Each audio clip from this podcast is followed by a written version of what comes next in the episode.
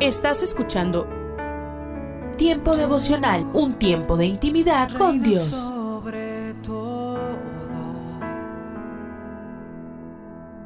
tu majestad inigualable es. Voy a iluminar con tu luz. Escucha y comparte. Comparte. De mi boca viene Tiempo devocional en las plataformas Spotify, Google Podcast, Amazon Music y donde quiera que escuches tus podcasts. cielo solo tú, tú, tú.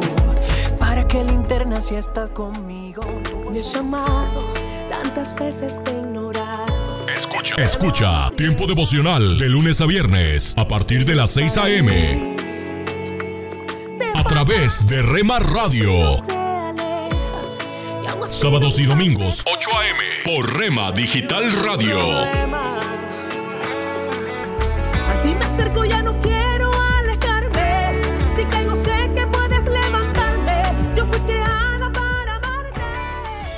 Casa de Oración Santa Fe te invita a sus reuniones miércoles 8 pm, domingos 8 am y 11 am.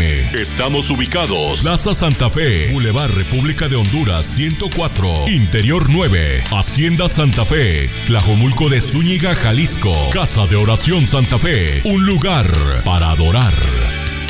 Estos son los proverbios de Salomón, hijo de David. Día 3, capítulo 3.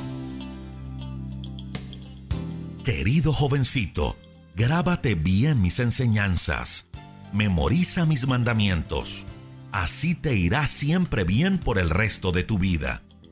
Ama siempre a Dios y sé sincero con tus amigos. Así estarás bien con Dios y con tus semejantes. Pon toda tu confianza en Dios y no en lo mucho que sabes. Toma en cuenta a Dios en todas tus acciones y Él te ayudará en todo.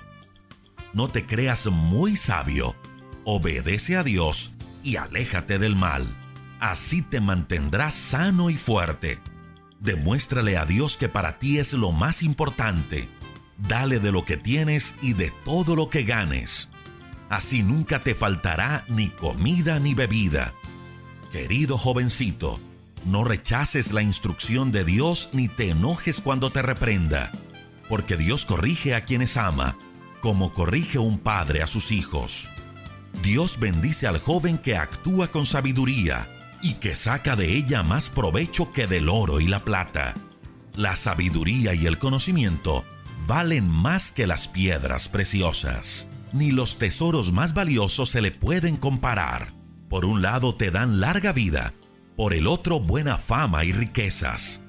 Qué grato es seguir sus consejos, pues en ellos hay bienestar.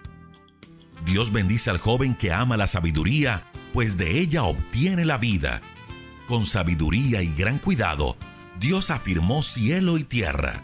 Con su conocimiento hizo brotar lagos y ríos y dejó caer la lluvia. Querido jovencito, aprende a tomar buenas decisiones y piensa bien lo que haces.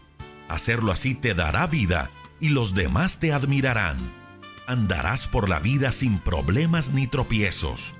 Cuando te acuestes, podrás dormir tranquilo y sin preocupaciones. No sufras las desgracias que caen sobre los malvados.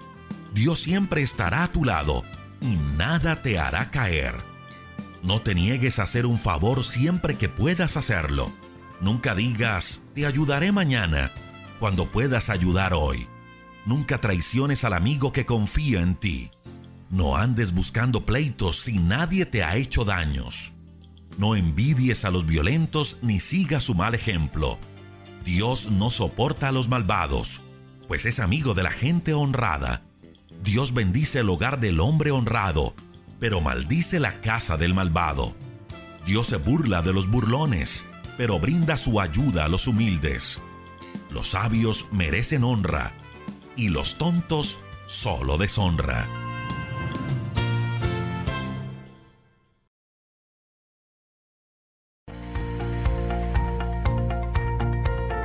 Aliento de Dios para mi familia. Podemos hacer nuestros propios planes, pero la respuesta correcta viene del Señor. ¿Qué tal?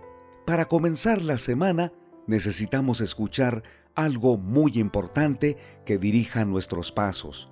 ¿Qué mejor que Proverbios capítulo 16, versículo 1? Podemos hacer nuestros propios planes, pero la respuesta correcta viene del Señor. Este proverbio tiene mucha sabiduría. Por algo fue escrito por Salomón. Veo dos contrastes en la forma de administrar la vida, nuestros propios planes y los que provienen del Señor. No es fácil observar la diferencia. Con frecuencia asumimos que los planes nuestros son los del Señor o que los de Él son los nuestros. ¿Recuerdas lo que dice la Biblia? Que una noche el joven Salomón estaba por asumir el reinado de Israel. Buscó a Dios en oración. Asumió que no sabía ni podía administrar una nación tan grande, y menos si se trataba de dar continuidad al legado de su padre David. Pero el Señor Eterno se presentó y le dijo, Salomón, pide lo que quieras y yo te lo daré. Aprovechó esa valiosa oportunidad para solicitar sabiduría. Es por eso que cuando escribió el libro de Proverbios, en el capítulo 16, versículo 1, estableció una diferencia entre los planes nuestros y los de Dios. Tus planes y los míos tienen una dimensión terrenal, hasta donde nuestros ojos miran o hasta donde nuestros pensamientos son capaces de llegar. Pero los planes de Dios son absolutamente mejores, porque te creó y sabe qué es lo mejor en todas las etapas de tu vida, desde que estás en el vientre de tu madre y aún en la etapa de la senectud. Para Dios, todos los días de tu vida son importantes. Aún esa temporada difícil cuando estás enfermo, cuando te sientes inútil, cuando crees que la vida ha terminado, que el Señor tiene planes para ti. Estoy seguro que indagarías en su libreta cuál es su voluntad exacta, precisa y personal. En Juan capítulo 3, versículo 27, Juan el Bautista dijo a sus discípulos, no puede el hombre recibir nada si no le fuere dado del cielo. Debemos escuchar ese consejo, porque por más que nos esforcemos y busquemos el éxito o la prosperidad, tus pasos podrían estar equivocados. Tu ambición por el dinero podría oscurecer tu mente y tu corazón. Santiago dijo en el capítulo 1, versículos 16, Amados hermanos míos, no erréis toda buena dádiva y todo don perfecto desciende de lo alto, del Padre de las Luces, en el cual no hay mudanza ni sombra de variación. Ahora bien, si todo proviene de Dios y tiene planes perfectos para tu vida y para la mía, ¿cómo saberlo? Primero, inclina más tu mente y tu corazón a la oración y al estudio de la Biblia. Sé menos ocurrente, menos intuitivo y menos espontáneo. Si vas a ser más intencional, debe ser con la palabra de Dios, buscando alguna promesa que alimente tu vida. Segundo, la voluntad de Dios en muchos casos ya está trazada. Él quiere que seas salvo, que seas santo, que seas un siervo, que seas honesto, fiel, íntegro, amable, buen administrador, libre de adicciones y vicios, a partir de allí, toma decisiones.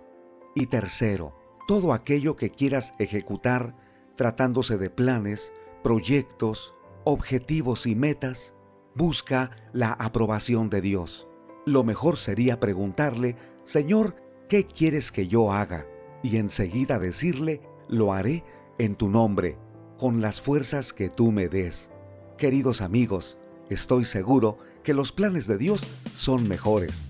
Ánimo, soy Constantino Varas de Valdés. Que tengas un gran día. Te invitamos a compartir este devocional. Cada mañana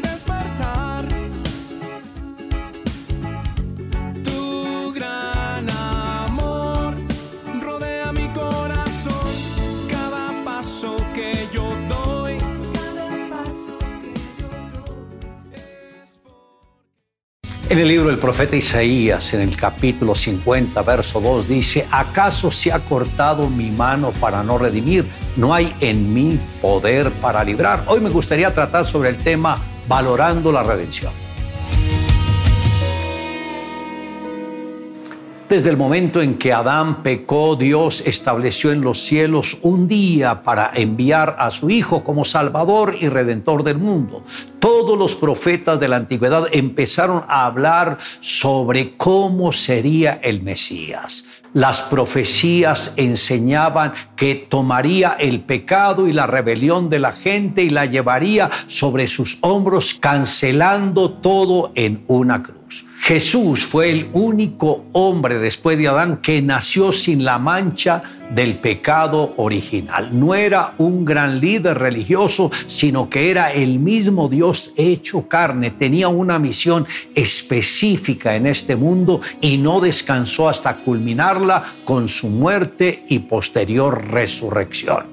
Hay ciertos aspectos importantes que usted debe entender. Todo el entorno de la cruz da una gran enseñanza. El apóstol Pablo expresó su concepto de la cruz diciendo, pero lejos esté de mí gloriarme, sino en la cruz de nuestro Señor Jesucristo, porque en el mundo me es crucificado a mí y yo al mundo. Esto está en Gálatas capítulo 6, verso 14.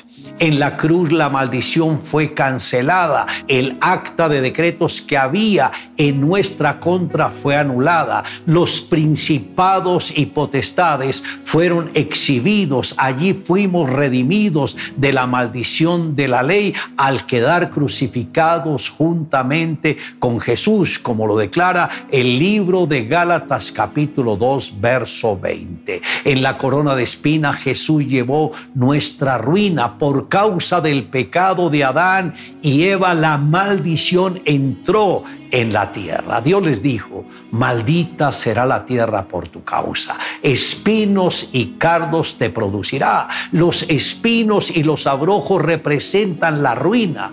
Jesús, para restaurar la bendición, debía remover la maldición. Esto sucedió cuando le pusieron la corona de espinas sobre sus sienes, pues la sangre restauró la bendición para todo aquel que en él cree. En su cuerpo Jesús llevó nuestra enfermedad. Jesús fue flagelado 39 veces con el látigo de Roma que tenía varios rejos y en cada rejo habían incrustaciones de metal y hueso. Cada latigazo que Jesús recibió le desgarró la piel hasta quedar la carne viva, pero gracias a esa herida fuimos nosotros curados, como lo declara Isaías capítulo 53, los versos 4 y 5. Y por eso es importante que entendamos que todas las bendiciones ya las dejó el Señor para cada uno de nosotros. Solo tenemos que extender las manos y apropiarnos de todo lo que el Señor dejó para nuestras vidas. Probablemente ningún extranjero ejerció un mayor liderazgo sobre la gente de Shaoxing en la China.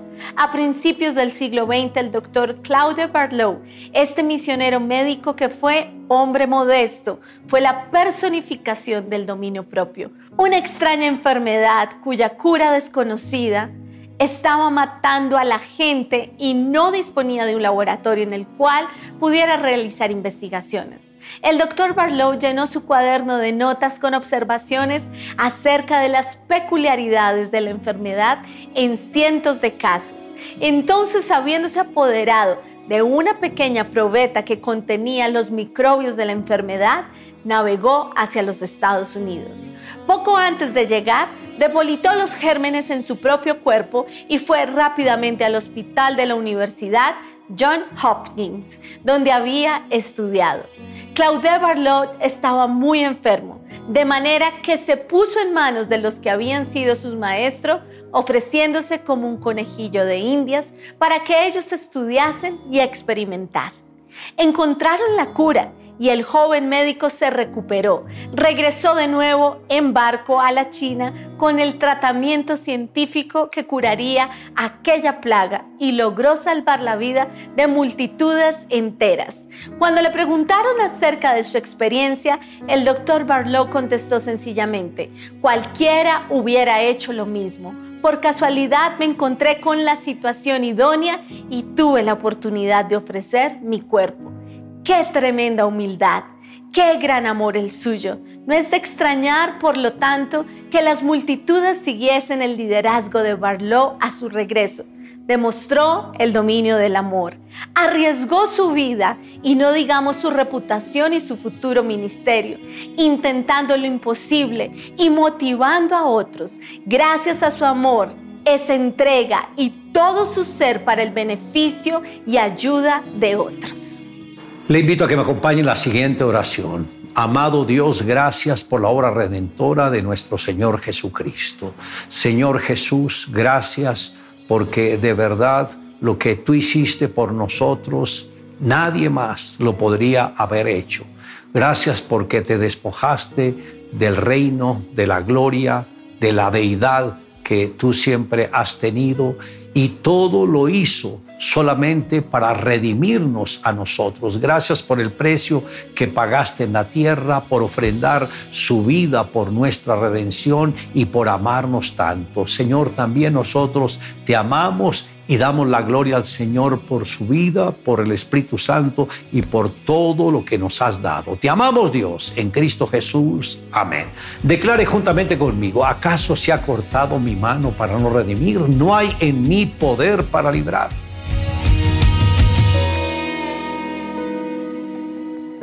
Muy buenos días. Esta mañana abrimos la escritura en el Salmo 104. Salmo 104. El salmista dice, bendice alma mía Jehová. Jehová Dios mío, mucho te has engrandecido, te has vestido de gloria y de magnificencia. El que se cubre de luz como de vestidura, que extiende los cielos como una cortina, que establece sus aposentos entre las aguas, el que pone las nubes por su carroza, el que anda sobre las alas del viento, el que hace a los vientos sus mensajeros y a las flamas de fuego sus ministros, el que fundó la tierra sobre su cimiento, no será jamás removida. Uno lee estos pasajes de las escrituras y ve que lo que el salmista está diciendo no es que Dios se hizo más grande, sino que él fue conociendo más la grandeza de Dios, por ende, para él Dios se había engrandecido delante de él. El salmista podía contemplar y decir, él es el que se cubre de luz como de vestidura, que extiende los cielos como una cortina. Por ende el salmista miraba la creación y podía decir, Dios se ha engrandecido. Ahora, imagínese usted que hoy nosotros tenemos la bendición de ver un telescopio en el espacio que busca imágenes hacia lo infinito, hacia miles de años luz de la Tierra, y van llegando a la Tierra fotos de la creación de Dios, y el hombre puede llegar a decir, Dios, mucho te has engrandecido. ¿Por qué razón? Porque podemos contemplar la grandeza, la majestad de su poder creador. Ahora imagínense si cada uno de nosotros endereza su telescopio hacia la cruz del Calvario y qué podemos decir. Señor, mucho te has engrandecido en cuanto a tu amor, porque hablar de que Dios es amor es extraordinario. Ahora ver el amor de Dios en acción nos deja sin palabras. ¿Por qué? Porque de tal manera amó Dios al mundo que ha dado a su Hijo. Y sabes, a veces esa palabra dar que es gracia inmerecida, significaba también poner a su Hijo en la cruz del Calvario. Significaba la muerte de cruz en favor suyo, mío, nuestro. Y miramos el accionar de Dios y decimos, mucho te has engrandecido. Porque contemplamos más de cerca el amor y la misericordia de Dios hacia cada uno de nosotros. Ahora, miramos hacia el futuro y contemplamos a través de la palabra que Dios tiene un juicio reservado para este mundo. Y el apóstol Pedro se va a encargar de decir que el mundo que existe ahora está reservado para el fuego en el día de la ira del Dios Todopoderoso. Y decimos, Dios, mucho te has engrandecido. ¿Por qué? Porque contemplamos la majestad, pero también a Dios obrando en juicio en un mundo que quiere vivir de espaldas a Dios, en un mundo que quiere tomar decisiones por sí mismo independiente de Dios. Dios dice que está reservado un día para este mundo, en que los elementos ardiendo serán fundidos y Dios nos mira en nosotros y nos dice, cuánto más vosotros debéis vivir en santa y piadosa manera de vivir. Dios se ha engrandecido. Y en la medida que usted, yo, nosotros, navegamos a la profundidad de la palabra, este Dios majestuoso revelado en la escritura nos lleva a decir con el salmista, mucho te has engrandecido. Pero fíjese que el salmista allí en el Salmo 104, él va a decir en el verso 10, tú eres el que envía las fuentes por los arroyos van entre los montes, dan de beber a todas las bestias del campo, mitigan su sed los asnos monteses, a sus orillas habitan las aves de los cielos, cantan entre las ramas. Él riega los montes desde su aposento, del fruto de sus obras se sacia la tierra. Preste atención, Él hace producir el heno para las bestias y la hierba para el servicio del hombre, sacando el pan de la tierra. ¿Qué está diciendo el salmista? Señor, mucho te has engrandecido cuando contemplo la creación en su acción. Cuando contemplamos cómo la creación actúa a la orden del divino y poderoso Dios. A tal punto que va a decir, Él hace producir el heno para las bestias y la hierba para el servicio del hombre, sacando el pan de la tierra. ¿Qué está diciendo el salmista? Dios, mucho te has engrandecido cuando podemos contemplar al hombre en su trabajo. Y quizás en esta mañana tengamos que volver nuestro corazón a Dios y decirle, Señor, mucho te has engrandecido en mi vida porque estoy pasando más tiempo con tu palabra. Mucho te has engrandecido porque paso tiempo a solas en oración contigo. Y no porque Dios se haya alejado, sino porque nosotros nos acercamos a la majestad, a la grandeza de su poder. Por eso la importancia de preguntarnos en esta mañana cuánto tiempo paso a la luz de la palabra, cuánto tiempo invierto en oración con el Dios de la palabra. Podremos decir en esta hora, Dios, mucho te has engrandecido por el hecho de que yo navego a las profundidades de la palabra, porque invierto tiempo en la lectura a solas con Dios. Y sabes, la Biblia dice que ella es medicina para tu cuerpo. y refrigerio, alivio para tus huesos. La Biblia dice que ella rejuvenece el alma. El mejor cosmético que usted podrá conseguir está en la escritura. Es interesante, ¿verdad?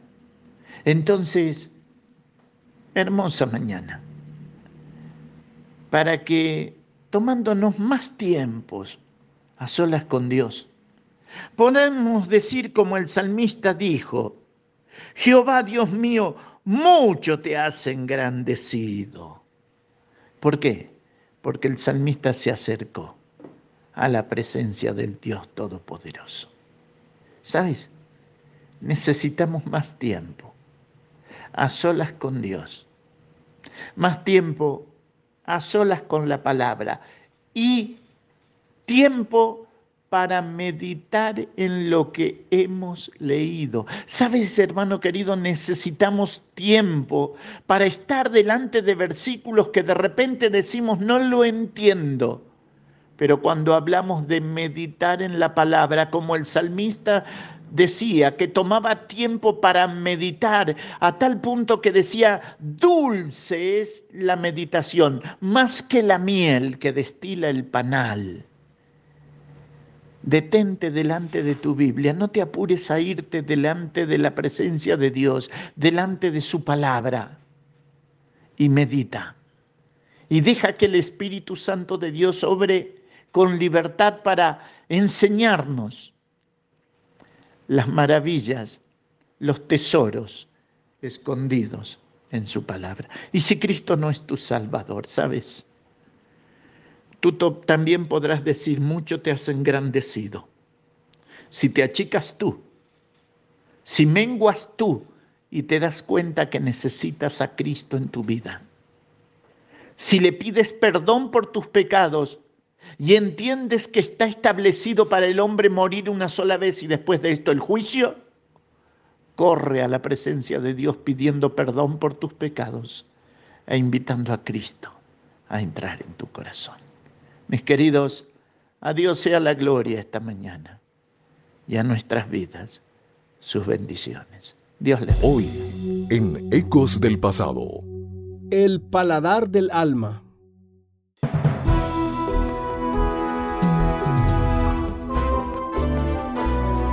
Ecos del Pasado con Emilio Mesa. Un segmento de la Biblia para ti en este día. Consejos del pasado que impactan el presente. Bendeciré al Señor con toda mi alma. No olvidaré ninguno de sus beneficios. Salmo 103.2.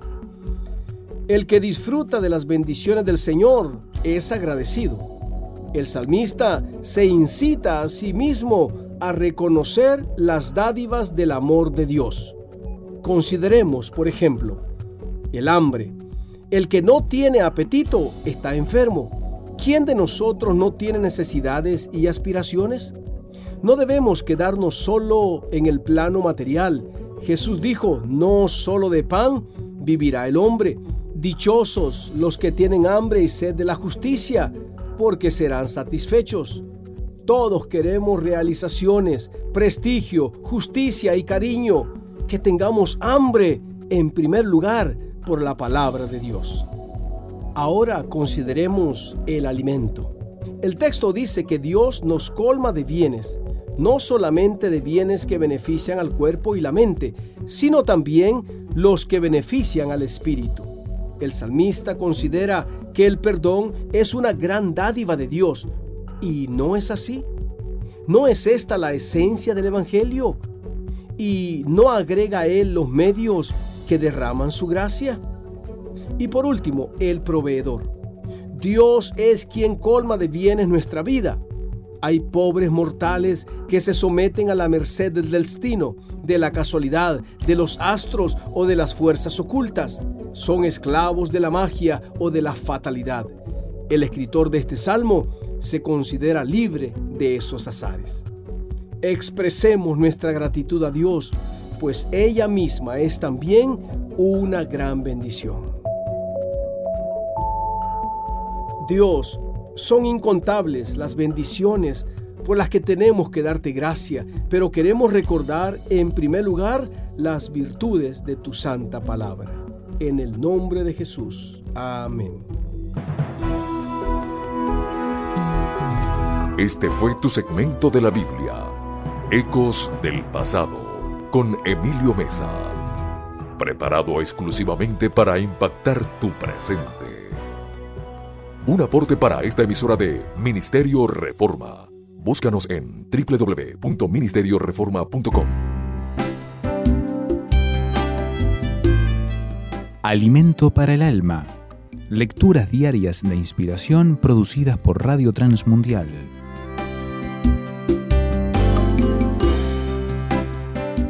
Misterio maravilloso. Los cristianos nos quedamos maravillados ante los misterios de Dios. Por ejemplo, no podemos explicar el misterio de la salvación divina. Alguien dijo una vez, si Dios tuviera que explicarnos aún el más simple de los misterios del universo, sería como si Albert Einstein tratara de explicarle a una hormiga la teoría de la relatividad. La sabiduría de los hombres más sabios del mundo palidece cuando se coloca frente a frente con Dios. Ninguno, por muy sabio que sea, ha podido explicar satisfactoriamente las cosas más simples de los misterios del universo. Piense ahora por un momento en algunos ejemplos de los misterios del Evangelio. ¿Cómo puede ser que el que sustenta el universo vino a ser un niño acostado en un pesebre? ¿O que el eterno Dios muriera en una cruz? El amor de Dios es el misterio más maravilloso y lo que le impulsó a morir por todos. El apóstol Pablo nos dice, oh profundidad de las riquezas, de la sabiduría y del conocimiento de Dios, cuán insondables son sus juicios e inescrutables sus caminos. Así es, el secreto que revela el misterio del Evangelio es el amor, porque, como dice Pablo, ciertamente apenas morirá alguno por un justo. Con todo, pudiera ser que alguien tuviera el valor de morir por el bueno. Mas Dios muestra su amor para con nosotros en que siendo aún pecadores, Cristo murió por nosotros es inexplicable, es un misterio. No lo entendemos, pero es la realidad. Es un misterio maravilloso. No intente entenderlo, solo acepte el amor de Dios. Meditación escrita por Sigifredo Zabalza, Venezuela.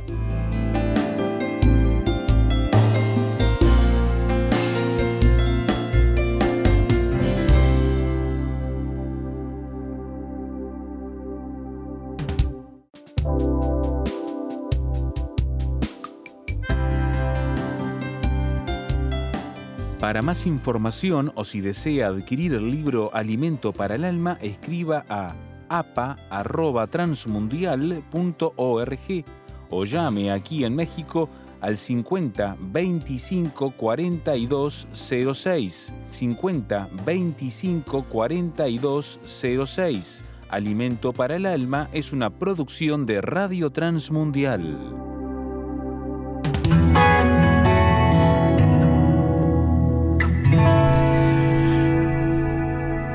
Quiero hablar en este tiempo de el propósito de las bendiciones. ¿Cuál es el propósito de Dios cuando le bendice a su hijo, a su hija? ¿Quiere Dios bendecir a sus hijos? Claro que sí. De la misma manera como usted, como padre, como madre, quiere lo mejor para sus hijos, quiere que ellos disfruten, quiere que tenga aquello que desea, ¿eh? Bueno, de la misma manera Dios. Ahora, cuando el Señor le bendice, no está haciendo algo solamente para usted, también está haciendo algo en y por medio de usted para tocar las vidas de los demás. Estaba leyendo hace un momento el Salmo 67 y fíjate lo que dicen los primeros versos. Dios tenga misericordia de nosotros y nos bendiga. Haga resplandecer su rostro sobre nosotros. Bendición para mí. Haga resplandecer su rostro para mí Pero fíjate lo que dice el verso 2. Para que sea conocido en la tierra tu camino, en todas las naciones tu salvación. Te alaben los pueblos, oh Dios, todos los pueblos te alaben. Alégrense, gócense las naciones. Porque juzgarás los pueblos con equidad y pastorearás las naciones en la tierra. Y sigue otra vez diciendo el verso 5, te alaben los pueblos, oh Dios. Eh, la naturaleza de Dios, amable oyente, es bendecir. Sin embargo, debemos entender que el objetivo final de Dios al bendecirte abarca mucho más que tu felicidad, mucho más que tu protección, mucho más que tu prosperidad. De hecho, el Señor no busca que sus bendiciones se queden con nosotros. En vez de eso quiere que llegue a los demás como parte de su plan. ¿Recordás lo que le dijo a Abraham? Te bendeciré para que seas de bendición a todas las naciones. Y en este capítulo 67 de Salmo podemos ver, el texto nos muestra que el Señor nos bendice para que su salvación, para que su camino, para que su justicia sean conocidos por todos, por todos los pueblos de la tierra. Ni queda solamente para los israelitas. Esto es algo que trasciende. ¿Mm? Dios siempre actúa con este panorama más amplio en mente incluso mientras obra en nuestras vidas. Saber esto debería de llenarnos, amable oyente, de un impresionante pero humilde sentido de importancia. Yo como creyente, como hijo de Dios, desempeño un rol a la hora de ayudar a otros a conocer y entender al único Dios verdadero. cada bendición que Dios nos da nos beneficia personalmente, ¿cómo no? Pero también debe de, a través nuestro, beneficiar a los demás. Debemos tener en cuenta que el Señor a veces no nos da, no obstante, ¿eh? no nos da lo que queremos. Y menos mal que Dios no nos da todo lo que muchas veces anhelamos, porque mucho de lo que queremos y de lo que le pedimos que nos dé, no contribuye a su propósito. Pero si yo estoy dispuesto a someterme a su plan, nos vamos a posicionar para ser usados en gran manera por Él. Entonces, que quede esto claro en esta mañana cuando el Señor te bendice y cuando vos mismo le pedís, Señor, bendíceme, bendice mi familia, tenés que pensar como en este sentido Dios piensa, ok, te voy a bendecir, pero no es algo que quede solamente para vos y que vos nomás disfrutes de esa bendición, también tenés que hacer pensándolo en el prójimo. ¿Mm?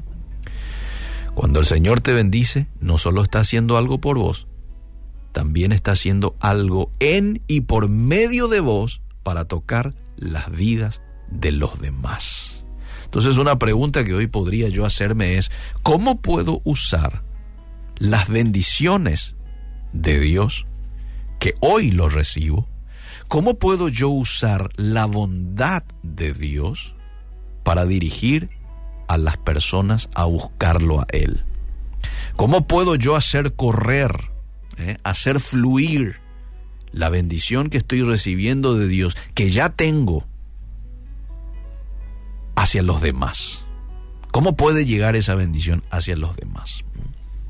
Bueno, y esa es una tarea que te va a corresponder a vos, responderte, elaborar quizás una estrategia. ¿Cuántas bendiciones recibimos de Dios? ¿Ah?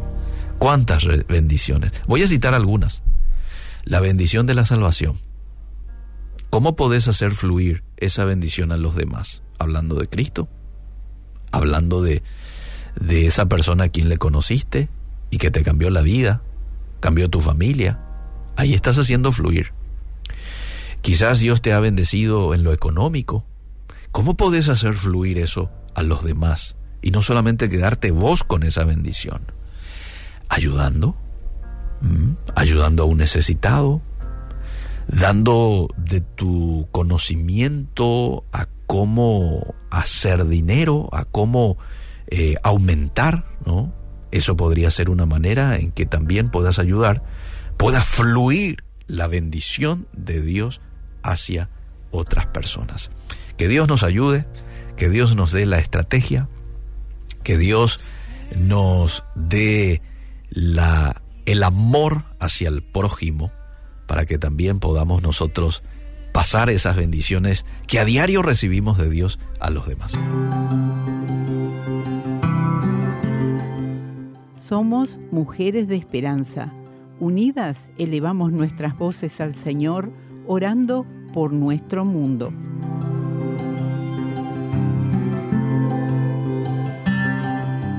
Dios, que las influencias negativas de los medios sobre las mujeres jóvenes y niñas sean quebradas.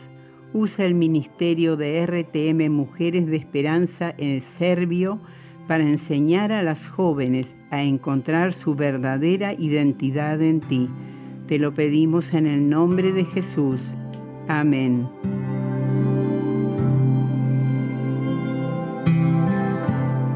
Descarga el boletín de oración con todas las peticiones del mes, artículos adicionales para sembrar esperanza en mujeresdeesperanza.org o solicítalo por WhatsApp al signo de más 598 91 610 610.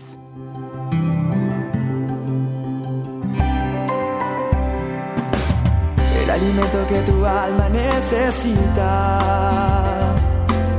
para que puedas comenzar un nuevo día.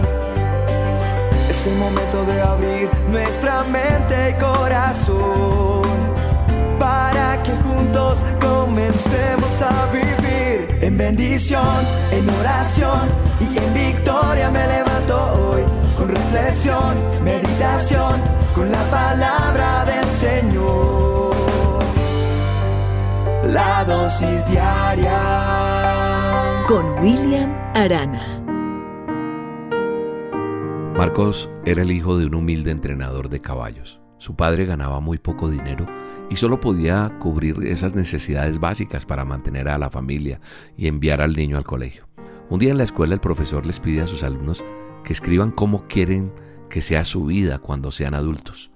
Marcos, este niño, escribe siete páginas.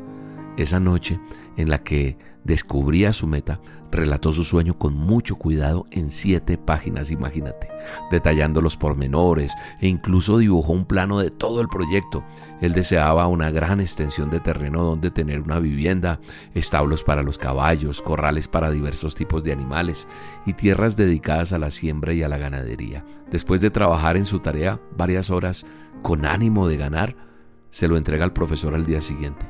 Dos días más tarde, recibe de vuelta su trabajo reprobado. Marcos, muy enojado, fue a ver a su profesor y antes de que éste dijera nada le pregunta, ¿por qué usted me reprobó, profesor? Creo que lo tuyo es un sueño imposible de concretar, Marcos, dijo el profesor. No tienes recursos. Tu familia es muy pobre para lograr lo que quieres. Necesitarías mucho dinero. Creo que es un proyecto millonario que no estás en condiciones de lograr. Quiero que revises tu trabajo y que consideres algunos aspectos más realistas. Tómate unos días. Vamos, regresa con algo nuevo y reconsidera todo lo que tú hiciste. Tú no tienes la posibilidad de lograr eso. Regresó a su casa y pensó por mucho tiempo en ese asunto. Trató de desanimarse un poco, se sentía un poco eh, enojado con él mismo y hasta con el profe y con todo y cuando veía realmente sí, lo que le rodeaba era pobreza y lograr ese sueño era un poco difícil. Pero entonces va y consulta con su padre.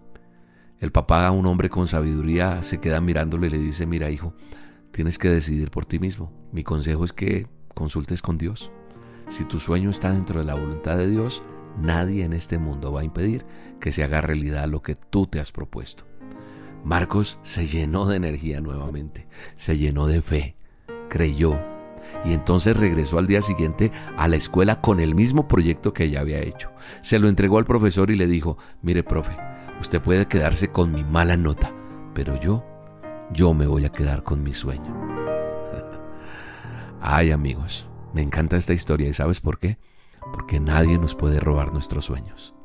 Nadie. Hoy te invito a que ese sueño que tienes lo pongas en las manos de Dios y le digas, amado Dios, si es tu voluntad esto que estoy soñando que parece loco, que parece imposible, solo tú puedes patrocinarlo. Si es tu voluntad que se realice, pero solo tu voluntad. Y quiero decirte, un sueño sumado a la voluntad de Dios siempre se podrá realizar. Por más alocado que éste parezca, entreguémosle a Dios todo lo que tengamos de corazón y que nadie, nadie pueda robar ese sueño que solamente Él lo puede hacer realidad. Porque la voluntad de Dios es tan perfecta que ese sueño puede ser perfeccionado y al final será Dios cumpliendo eso en ti. Así que hoy te animo a que tomes la decisión de luchar, de perseverar por el sueño que Dios ha puesto en ti. Él, Él se va a encargar del resto. Te lo digo yo, yo sé cómo Él ha patrocinado mis sueños y te aseguro que si te metes en su santa y perfecta voluntad, tu sueño podrá ser realidad. Un sueño es difícil de concretar solo cuando muere el soñador. Así que hoy hay que vivir por ese sueño que Dios tiene para ti. Por eso en 1 de Juan 5:14 dice, y esta es la confianza que tenemos en Él, que si pedimos alguna cosa conforme a su voluntad, Él nos oye. Así que en el nombre de Jesús, ese sueño será realidad. Y te quiero recordar una invitación súper especial. En Cali, con mi esposa Marta Ginet vamos a estar en el sketch Yo tengo el control. 31 de marzo es un viernes a las 8 de la noche. No te quedes por fuera, acompáñanos. Teatro Jorge Isaacs. Adquiere ya la boletería en Colboletos, en las taquillas del teatro o en el 602-661-1111.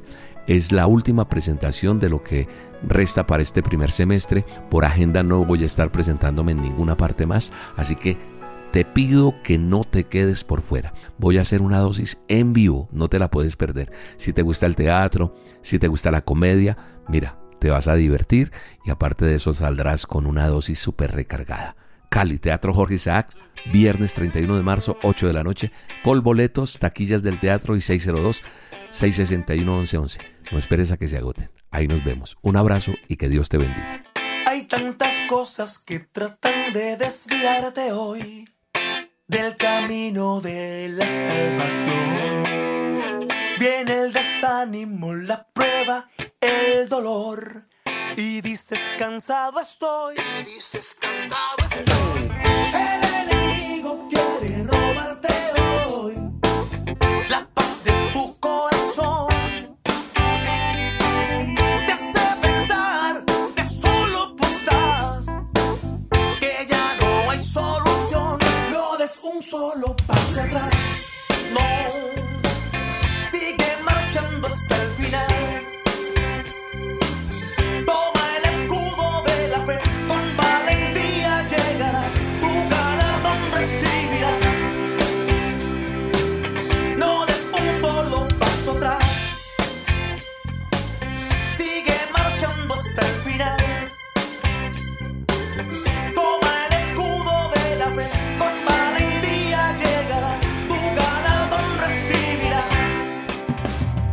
La dosis diaria con William Arana, tu alimento para el alma. Vívela y compártela. Somos Roca Estéreo.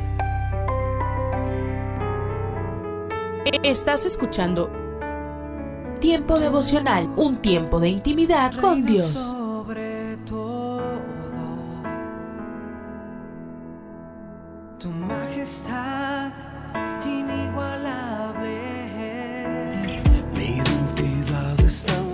Escucha y comparte. Comparte. Mi salvación en Tiempo devocional. En las plataformas Spotify, Google Podcast, Amazon Music y donde quiera que escuches tus podcasts. Dios me has escogido, Aún recuerdo aquel momento en el que te Escucha, escucha Tiempo Devocional de lunes a viernes a partir de las 6 a.m. Recuerdo ver en tu mirada A través de Rema Radio. necesitaba. Sábados y domingos, 8 a.m. por Rema Digital Radio. Gracia que ni en mil años podré merecer. Recuerdo ver en tu mirada perdón de un padre que me amaba. Casa de Oración Santa Fe te invita a sus reuniones. Miércoles 8 pm, domingos 8 am y 11 am. Estamos ubicados. Plaza Santa Fe, Boulevard República de Honduras 104, Interior 9, Hacienda Santa Fe, Tlajomulco de Zúñiga, Jalisco. Casa de Oración Santa Fe, un lugar para adorar. Hola, soy Dorothy.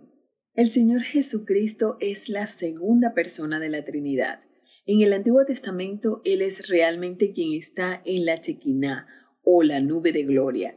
El ángel del Señor es el Señor Jesús preencarnado. Este título encubre débilmente una teofanía genuina o el resplandor de Jesús mismo. Ya sabes, Jesús no comenzó en un pesebre. Jesús es Dios. Él es el hombre perfecto. Él tomó para sí mismo un cuerpo que le permitiera venir a la tierra para que tú y yo tuviéramos la oportunidad de ser salvos, porque solo Él, el Hijo Inmaculado de Dios, el hombre sin pecado, podría llevar tu pecado y el mío sobre sí mismo. Él nos liberó de la maldición de la ley y literalmente intercambió su vida por la nuestra. En eso consiste ser un cristiano.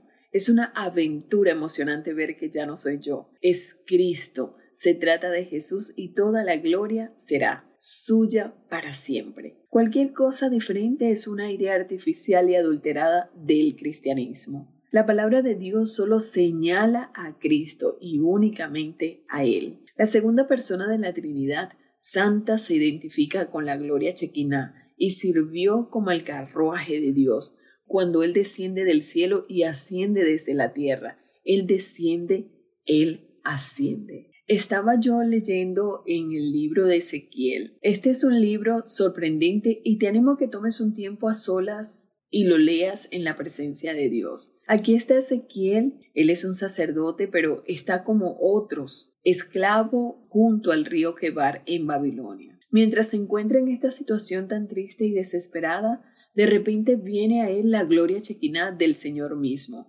el resplandeciente residente de esta gloria, el ángel del Señor, el Señor Jesucristo preencarnado, y Ezequiel tuvo visiones de Dios.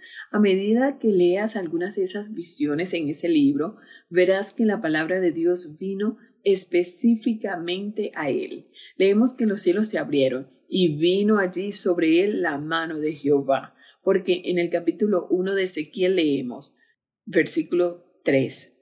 Vino palabra de Jehová al sacerdote Ezequiel junto al río Quebar.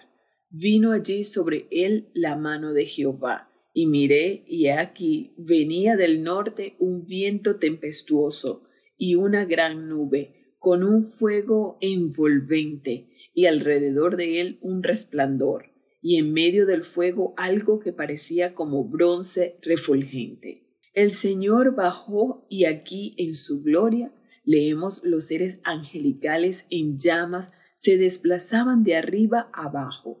La teofanía, la apariencia preencarnada del Señor Jesús, era como subir y bajar una escalera. Todo este fuego estaba yendo arriba y abajo.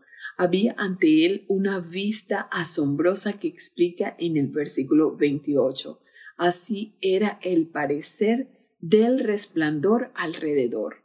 Nuestro Señor Jesucristo se identificó a sí mismo como este divino residente de la gloria chequiná al insistir en que fue Él quien bajó del cielo para hablar a los santos profetas y a otros descendientes de Abraham. En Juan 3:13 leemos, Nadie subió al cielo sino el que descendió del cielo, el Hijo del Hombre que está en el cielo. Y como Moisés levantó la serpiente en el desierto, así es necesario que el Hijo del Hombre sea levantado, para que todo aquel que en él cree, es decir, quien confía en él, no se pierda, mas tenga vida eterna. Así que aquí tenemos esta gloria, columna de fuego con ángeles que ministran mientras suben y bajan, suben y bajan en la llama. Aquí tenemos al residente del Señor mismo. Él es quien luego dice en el Evangelio de Juan que tú no puedes subir hasta que bajes. Él es el que sube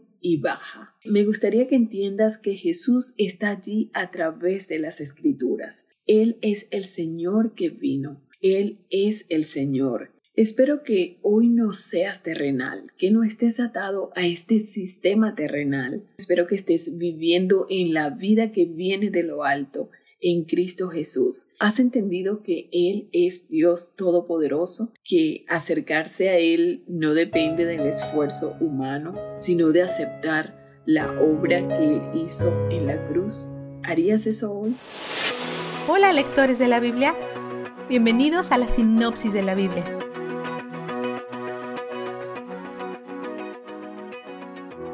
Estos siete salmos se encuentran entre los quince capítulos conocidos como los Cánticos de Ascenso.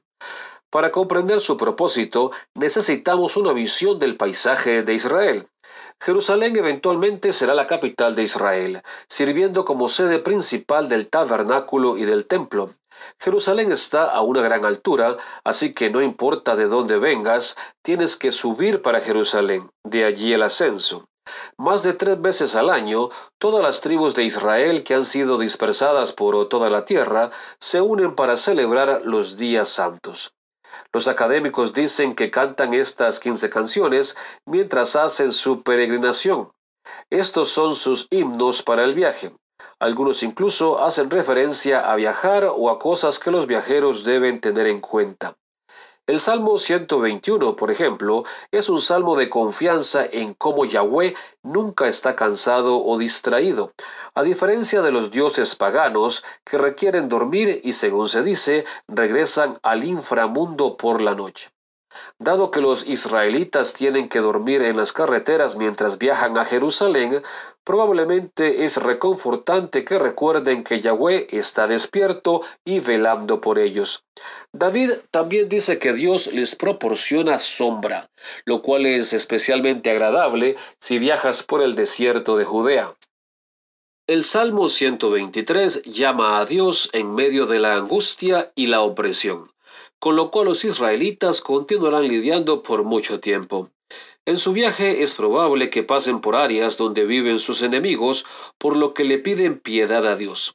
Esto fluye directamente en el Salmo 124, que dice que la protección de Dios es la única manera en la que han sobrevivido a la angustia y la opresión hasta ahora. Sus pruebas han sido abundantes, pero Dios es su ayuda.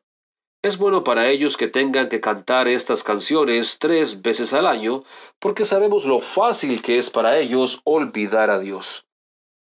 El Salmo 125 afirma las bendiciones que recibirán aquellos que recuerden a Dios y confíen en Él, y dice que Dios desarraigará a los injustos. Por cierto, el monte Sión al que se hace referencia en este salmo es el punto más alto de la antigua Jerusalén, justo afuera de las puertas de la ciudad. Como es tan notable, se vuelve una forma de referirse a Jerusalén. Los dos nombres a menudo se usan indistintamente. En el Salmo 128 vemos referencias al pacto de Dios con los israelitas. Él les ha dicho que si mantienen el pacto, vivirán en la tierra, serán fructíferos y bendecidos. Pero si rompen el pacto, serán oprimidos y exiliados. Esta canción los anima con las bendiciones de mantener el pacto. He aquí una advertencia importante para capítulos como este. Estos textos nos presentan detalles sobre el carácter de Dios y cómo actúa en general pero es algo engañoso al tratar de aplicarlos con la misma proporción uno a uno hoy en día. Por ejemplo, el tener hijos no está garantizado para todas las personas que son obedientes. Estas promesas se basan en el pacto de Dios con los israelitas, un pacto específico con un pueblo específico. Es importante para nosotros honrar el contexto por algunas razones. A nos ayuda a comprender el carácter de Dios correctamente. B. Nos salva del error de sentirnos con algún derecho. Y C. en este caso específico, también nos impide juzgar a otros como obedientes o desobedientes según sus circunstancias. Mientras que el Salmo 128 señala las bendiciones que Dios trae al hogar, el Salmo 129 destaca todas las formas en que Dios bendijo a Israel como un todo. Y en el Salmo 130 cuentan la bendición final. No solo paz en el hogar o paz en la tierra, sino paz con Dios mismo. Él es quien perdona los pecados y los redime. Vistazo de Dios pero en ti se halla perdón y por eso debe ser temido. Salmo 130, versículo 4. El temor de Dios consiste principalmente en deleite y asombro. Si eso no fuera cierto, las dos mitades de este versículo no encajarían. Tendría que decir, sabemos que vas a ser duro con nosotros y por eso debe ser temido, o contigo hay perdón, por lo que nos sentimos atraídos hacia ti. En cambio, vemos que el perdón de Dios a nuestros pecados inspira respeto, asombro y deleite. Nos atrae hacia Él. Así es como se ve el temor a Dios. No importa cómo hayamos caminado en iniquidad y rebelión, podemos acudir a Él para que nos perdone, sabiendo que tenemos perdón y redención gracias al pago total por nuestros pecados de Cristo en la cruz. El temor del Señor mejora nuestras vidas en todos los sentidos. Él es donde el júbilo está. La sinopsis de la Biblia es presentada a ustedes gracias a D-Group, estudios bíblicos y de discipulado que se reúnen en iglesias y hogares alrededor del mundo cada semana.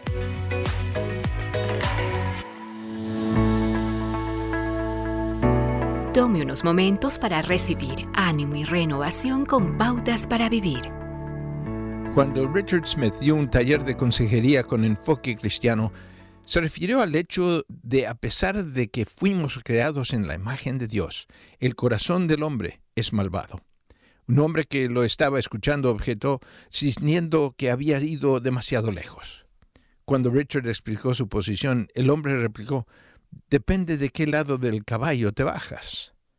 Recordando ese episodio, Richard piensa que su respuesta debió ser, ¿por qué no podemos simplemente quedarnos en el caballo?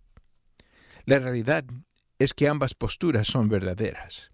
La Biblia dice exactamente lo que Richard Smith estaba tratando de comunicar. La humanidad ha caído. Ese mal es real y está presente en el corazón humano. ¿De qué otra manera podemos explicar sucesos de la historia en los que se ha visto la inhumanidad del hombre para con su prójimo? La existencia del mal en el mundo es moral y a la vez teológico.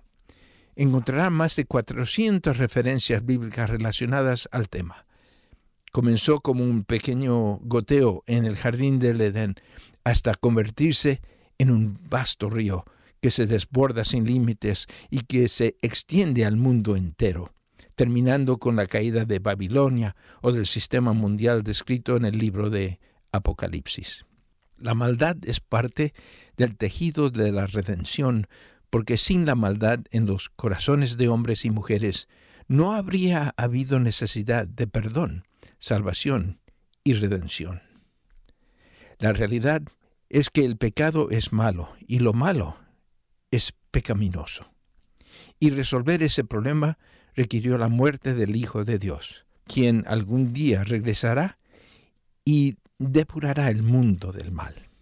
Hasta entonces el bien y el mal coexisten y usted decide en qué lado está, de un bien o el mal. Acaba de escuchar a Eduardo Palacio con Pautas para Vivir, un ministerio de Guidelines International Permita que esta estación de radio sepa cómo el programa le ha ayudado. Acompáñenos en la próxima emisión de Pautas para Vivir. Gracias por su sintonía.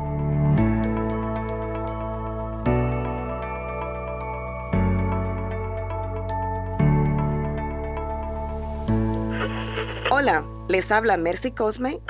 Bienvenidos a Latido.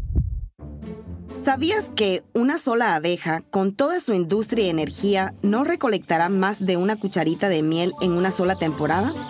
Sin embargo, el peso total de la miel extraída de una sola colmena suele ser de 60 a 100 libras.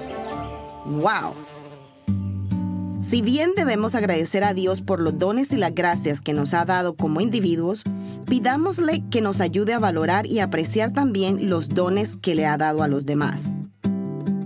Sabemos que solos, al igual que una abeja, no podemos hacer mucho, pero sin envidia y con un espíritu de unidad y cooperación, seremos capaces de lograr un mayor impacto, de modo que podamos hacer crecer la iglesia de Cristo y hacer avanzar el reino.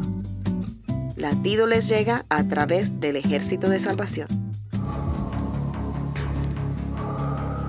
En las nubes de la incertidumbre, el dolor y el desaliento, surge un rayo de esperanza en la voz internacional de la radio de Guillermo Villanueva.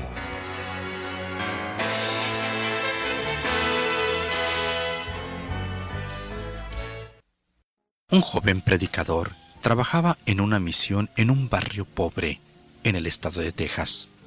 Por lo tanto, la gente de su barrio era pobre y sin educación. Pero había allí un grupo de muchachos que causaba muchos problemas, burlándose de las reuniones que tenía con la palabra de Dios, rompiendo los vidrios y mostrando antipatía para la obra del Señor. El joven pastor notó que ellos jugaban béisbol, por lo tanto fue a verlos jugar. Al principio, ellos le tenían desconfianza, pero al pasar los días se fueron acostumbrando a su presencia, a tal grado que él empezó a animarlos cuando jugaban. Un día preguntó acerca del líder de la pandilla, apellidado Tackett. Supo que este muchacho tenía un talento para dibujar muy especial. Poco después, le preguntó al joven Tackett, ¿no quieres hacerme un favor? Sorprendido el muchacho le preguntó qué podía hacer. El pastor le contestó, el domingo próximo voy a predicar sobre la crucifixión de Jesús y quisiera tener un cuadro para que lo ilustre. No tengo dinero para comprarlo, pero he sabido que tú dibujas muy bien. El muchacho accedió con gusto y el sábado le entregó al pastor el dibujo. Y luego este joven le preguntó, ¿no me permitiría usted que yo estuviera presente para oír cómo describe usted lo del dibujo? Claro que sí, le respondió el pastor. Además le dijo, puedes traer a tus amigos. Así pues, el domingo temprano llegaron todos los muchachos. Venían bañados, peinados, con su mejor ropa. Y no hubo quien se portase mejor que estos jóvenes. El pastor luego explicó su mensaje con el dibujo. Este pastor poco después se cambió a otro lugar. Y pasaron los años. Y un día él se encontró con la hermana del joven Tackett y le preguntó por él. Y ella le dijo que tiene un buen negocio, pero sobre todo, mi hermano, dijo ella, ahora es uno de los líderes principales de una enorme iglesia cristiana evangélica. Este pastor, poniendo a un lado su orgullo, se puso al nivel de los jóvenes y los pudo llevar a nuestro Señor y Salvador Jesucristo. Por eso la Biblia dice en 1 Corintios 9:22, hablando Pablo, me he hecho débil a los débiles, para ganar a los débiles. A todos me he hecho de todo, para que de todos modos salve a algunos. Si somos cristianos, hagámonos como los niños para los niños. A los jóvenes, hagámonos como los jóvenes. A los pobres, como los pobres. A los ignorantes, como ignorantes, con el propósito de llevarlos a Cristo. Si somos del Señor Jesús, aprendamos esta lección Pongamos a un lado nuestro orgullo para la gloria de Cristo Jesús y hagámonos a todos de todo para que podamos salvar así algunos. Si tú conoces al Señor Jesús, pidamos del Señor humildad y amor, sabiduría, para que de esta manera podamos adaptar nuestra vida a aquellos que son diferentes a nosotros, porque también nosotros somos diferentes a ellos, y con la ayuda de Cristo, podemos llevarle el mensaje de salvación con una vida de amor y de humildad delante de aquellos que no conocen a Jesús. Amén. Esperamos que esta audición un rayo de esperanza haya penetrado en su corazón. Si en algo podemos servirle, por favor dirija su correspondencia a Guillermo Villanueva, apartado 77-335, México, Distrito Federal, 11200. Le invitamos para que nos sintonice a esta misma hora y por esta misma estación. Muchas gracias por la amabilidad de su atención.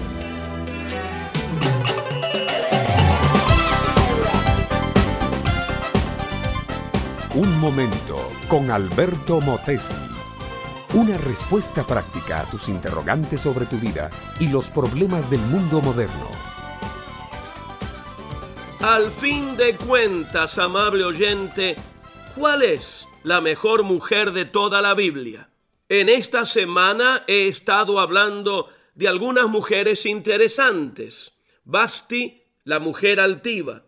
Esther, la mujer que supo comprender su destino. Mical, la muchacha orgullosa. Abigail, la mujer prudente. Rispa, la madre sufrida. Pero ninguna de ellas alcanza todavía una grandeza total. Hay otras mujeres de la Biblia que son aún más famosas. Eva, la primera mujer, Sara, la esposa de Abraham, Raquel, la mujer amada de Jacob, Ana, la madre de Samuel, Ruth, la joven moabita. Pero estas mujeres, con ser tan famosas, todavía no llegan a un alto grado de excelencia. Hay una mujer que, en mi convicción, parece destacarse por sobre todas las demás, y sin embargo no es de las más famosas, quizás porque las virtudes de la fe, la abnegación y la integridad de carácter no hacen famosa una mujer, sino que la cubren de un manto de modestia, igual que la violeta. Esta mujer se llama Priscila. Era mujer judía casada con Aquila. Ambos vivían en Roma, pero cuando Claudio, el emperador, ordenó que todos los judíos salieran de Roma, Priscila y Aquila se trasladaron a Corinto en la península griega. En Corinto ellos trabaron conocimiento con el apóstol Pablo. Como todos ellos trabajaban en el mismo oficio, esto es, hacer carpas de lona, se hicieron muy amigos. Pablo les predicó el Evangelio de Cristo y Priscila y Aquila se convirtieron. Allí comenzó la carrera espiritual de esta mujer su casa de Corinto se convirtió en un lugar de predicación. Pronto se había formado una iglesia y la llamaban la iglesia de la casa de Priscila. Su bondad, su amor, su fe, su dedicación le granjearon este raro privilegio. De Corinto, Priscila y Aquila se trasladaron a Éfeso en Asia Menor y allí también la vida espiritual de este matrimonio les ganó amigos y conversos. Y otra vez se formó una asamblea cristiana en su casa. Allí se predicaba el Evangelio, allí se estudiaba la Biblia, se elevaban alabanzas y oraciones. Años más tarde, Priscila y Aquila volvieron otra vez a Roma y allí en la capital del imperio por tercera vez reúnen una iglesia cristiana en su casa. Cuando Pablo escribe su carta a la iglesia de los romanos, dice de este matrimonio lo que sigue. Saluden a Priscila y Aquila, mis colaboradores en Cristo, que expusieron su vida por mí, a quienes también agradecen todas las iglesias de los gentiles. He aquí pues una mujer simple, buena, fiel, trabajadora, sierva de Jesucristo en la mejor forma. Una de las mejores mujeres de todas las mencionadas en la Biblia. ¿No te gustaría, mi amiga, que otros dijeran de ti, es una gran mujer? O de ti, mi amigo, un gran hombre. La forma de lograrlo es amando y sirviendo a Cristo con todo tu corazón. Este fue Un Momento con Alberto Motesi. Escúchanos nuevamente por esta misma emisora. Puedo continuar bendiciendo tu vida. Busca mi página oficial facebook.com barra Alberto Motesi.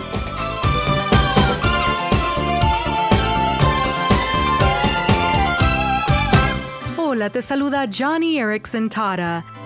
En la escuela secundaria, mi caminar con Cristo en mi vida privada no coincidía con la fe que presentaba tener ante los demás.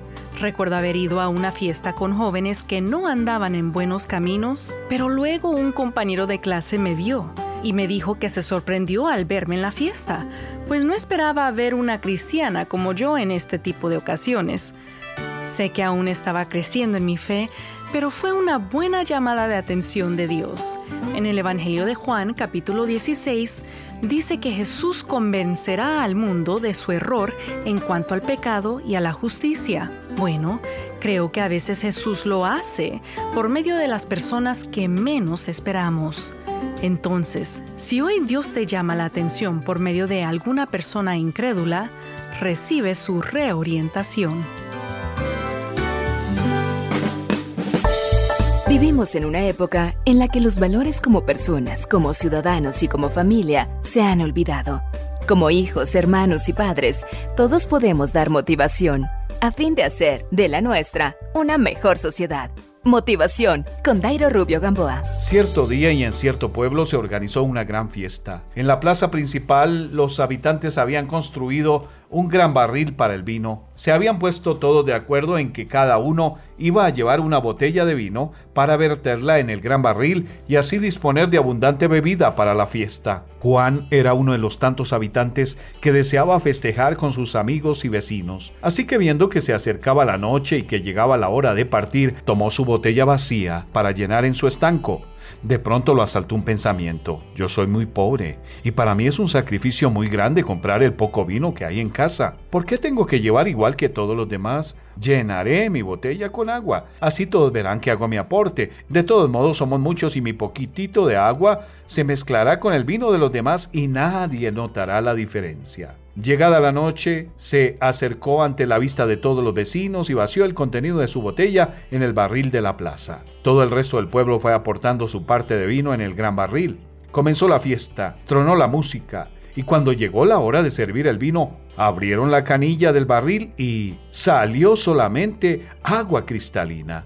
¿Quién iba a pensar que a todos se les iba a ocurrir lo mismo que Juan? Ninguno se atrevió a mirar a sus compañeros. Así que todos los habitantes del pueblo, avergonzados, agacharon la cabeza y se retiraron a sus casas, terminándose la fiesta. Los malos pensamientos, así como las acciones erradas, se propagan rápidamente somos propensos a dejarnos influenciar por el facilismo. La consigna pareciera ser que lo hagan los otros. Cuando ya todo esté funcionando, yo me uno a disfrutarlo. Son más los que quieren hacer el bien que los que traman maldad. ¿Por qué no ser agentes de cambio en lugar de uno más del paquete? Miguel M. Cuadrado dijo, admiro a aquellos que con el ceño fruncido por los problemas creen que el sol puede alumbrarlos y un camino puede abrirse especialmente para ellos. Motivación con Dairo Rubio Gamboa. Escríbenos a contacto arroba motivación a la familia punto org. En apoyo a la familia de América Latina. Estás escuchando Tiempo devocional, un tiempo de intimidad con Dios. Sobre todo, tu majestad inigualable. Y esto quiere hacer temblar mi fe. Escucha y comparte. Comparte. Tiempo devocional. En las plataformas Spotify, Google Podcast, Amazon Music y donde quiera que escuches tus podcasts.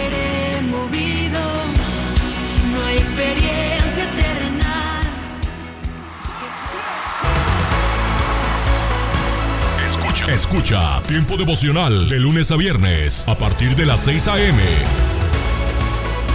A través de Rema Radio. Sábados y domingos, 8 a.m. por Rema Digital Radio. perdí sin esperanza y tú me encontraste en mi corazón. Sanaste Dios sé que tú no vas a... Casa de Oración Santa Fe te invita a sus reuniones. Miércoles 8 pm, domingos 8 am y 11 am.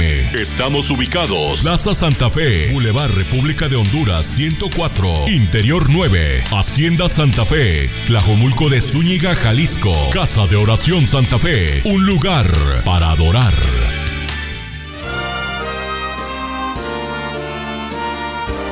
Presentamos La Buena Semilla, una reflexión para cada día del año. La buena semilla para hoy se encuentra en Primera de Juan 5:20. Sabemos que el Hijo de Dios ha venido y nos ha dado entendimiento para conocer al que es verdadero y estamos en el verdadero, en su Hijo Jesucristo. Este es el verdadero Dios y la vida eterna. Y en Juan 8:36, si el Hijo de Dios os libertare, seréis verdaderamente libres. La reflexión de hoy se titula No puedo continuar así.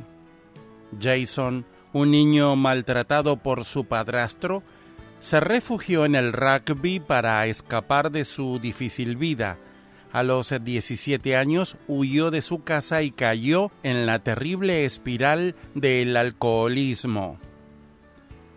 Él confesó, estaba buscando algo, buscaba la felicidad en el dinero, en los bienes materiales, el alcohol, las relaciones, pero nada de esto podía llenar el vacío que había en mí.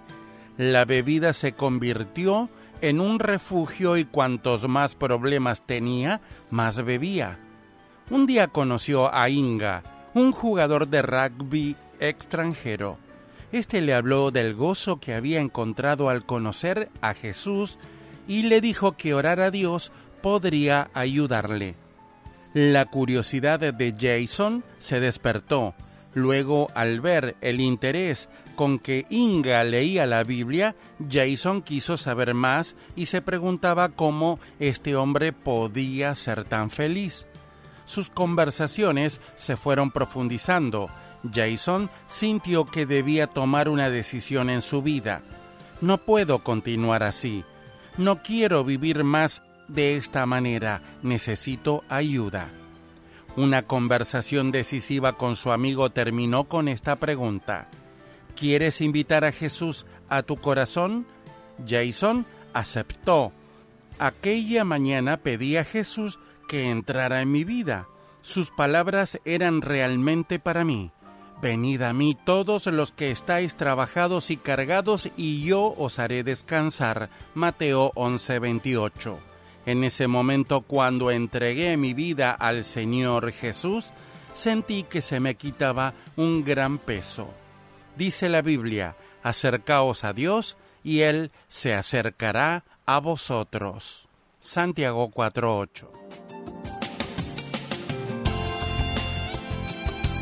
Para escuchar este y otros programas, le invitamos que visiten nuestra página web en labuenasemilla.com.ar.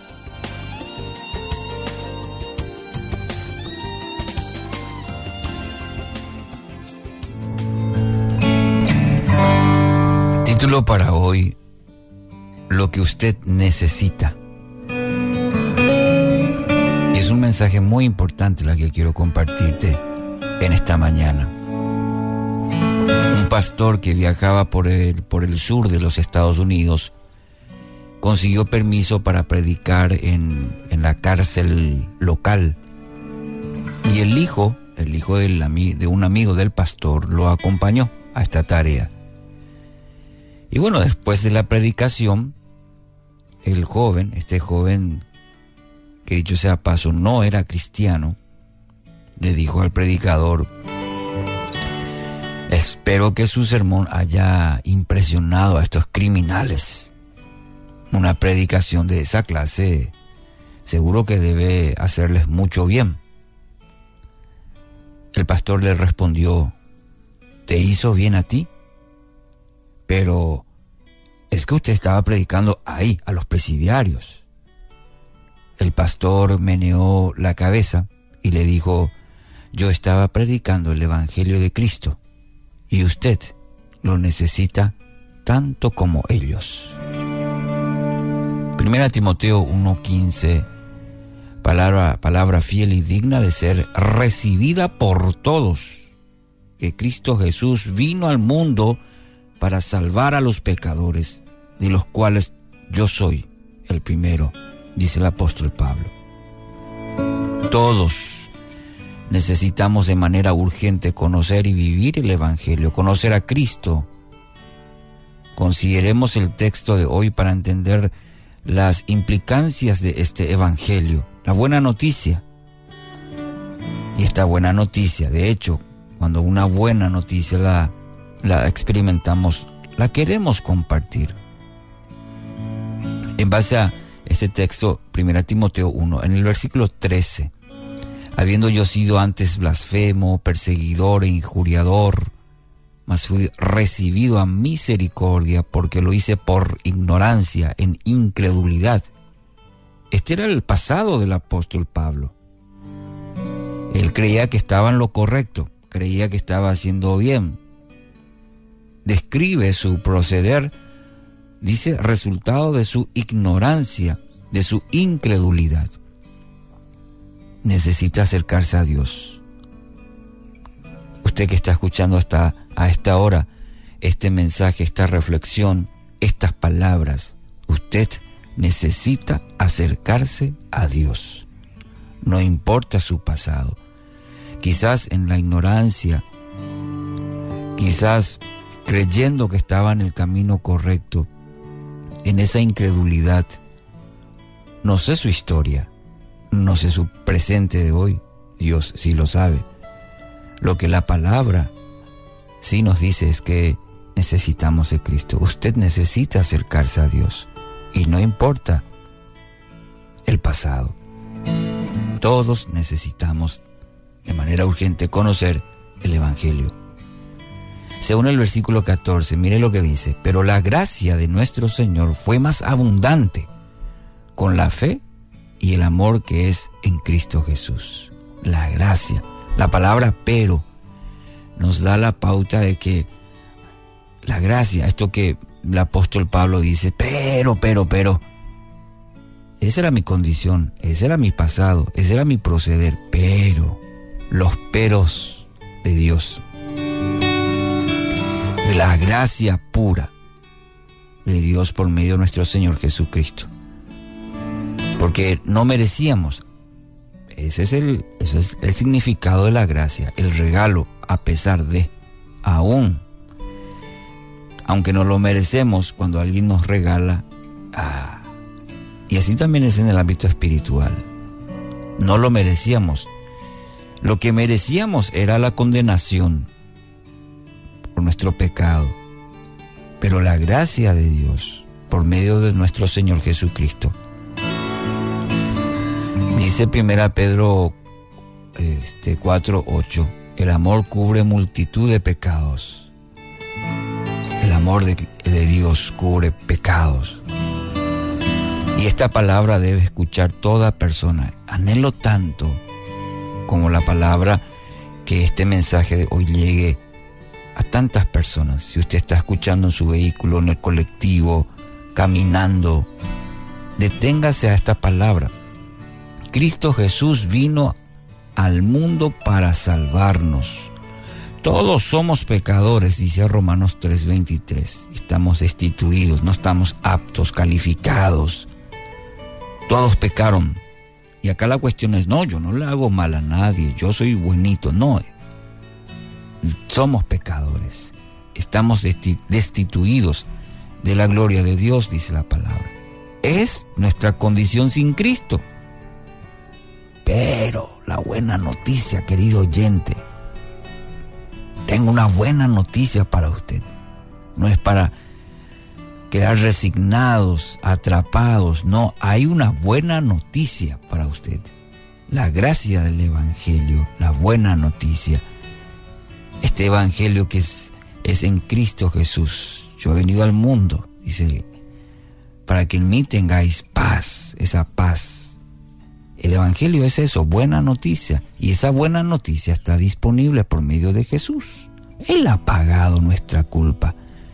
Él ha por medio de la cruz, por medio de su sacrificio, ha pagado, nos ha redimido, ha pagado el rescate.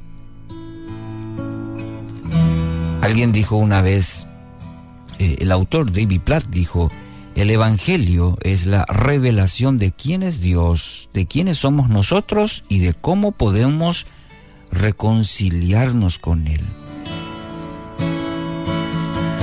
es un buen resumen. El Evangelio no, es ir a la iglesia, el Evangelio no es portar una Biblia y que todos los, lo, vean. El Evangelio, mi querido amigo, amiga, es revelación. Revelación de quién es Dios y cómo podemos relacionarnos con Él. ¿De quiénes somos nosotros? Pecadores. Pero que por medio del arrepentimiento, la confesión, el arrepentimiento, tenemos una relación con ese Dios, cuando entendemos de quién es Él, quiénes somos nosotros, nuestra condición y nuestra nueva identidad en Cristo, y de esa manera reconciliarnos con Él. Querido oyente, querido oyente, este mensaje es para usted. Experimente el regalo de la salvación reciba a Cristo. No posponga. Si está escuchando este mensaje, diga, Señor, te necesito. Me rindo. Sé mi Señor y mi Salvador desde ahora, en el nombre de Jesús. Esto es la palabra para ti hoy. Y la palabra para ti hoy es, ¿estás preocupado? Ora escrita por Bob Gass. En Filipenses 4, 6 leemos, no se preocupen por nada, en cambio, oren por todo. Si tus emociones siguen alteradas después de orar, ora más. Si practicas la disciplina de la oración frecuentemente, descubrirás la capacidad que tiene para mantenerte en calma y en silencio y mientras esperas ante el Señor, descubrirás que el miedo ya no aprieta tanto tu espíritu. Tal vez te sientas tentado a pensar que tu oración fue ineficaz o que de alguna manera fallaste porque regresó tu ansiedad. Quizá tan pronto dijiste amén. Simplemente toma la ansiedad persistente como una señal de que necesitas más tiempo con Dios para repasar todos los detalles de tu problema, para decirle cuánto te incomoda y a veces hasta para reconocer que tú temes que Él no vaya a tratar con tu problema lo suficientemente rápido. La preocupación es elegir inquietarse en lugar de entregárselo completamente a Dios. Así que si tiendes a preocuparte mucho, ora mucho. Ora así, Señor, este es el problema que necesito que me soluciones. Toma tú el control. Déjame saber lo que tú quieres que yo haga si es que tengo que involucrarme en la solución. Lo pongo en tus manos. Al entregártelo, declaro que está resuelto. ¿Ves qué sencillo? En ese punto, disciplina tu mente para que no se preocupe y no continúes buscando respuestas ni tratando de encontrar una solución. Ya resolviste el problema al entregárselo a Dios y ahora tu responsabilidad principal es esperar su respuesta. Cuando Él quiera que actúes, te lo dirá claramente. Dios dirigirá tus pensamientos al próximo paso que debes dar mientras esperas ante Él. Y si no te dirige a hacer nada, no hagas nada. Él se encargará de ahí en adelante.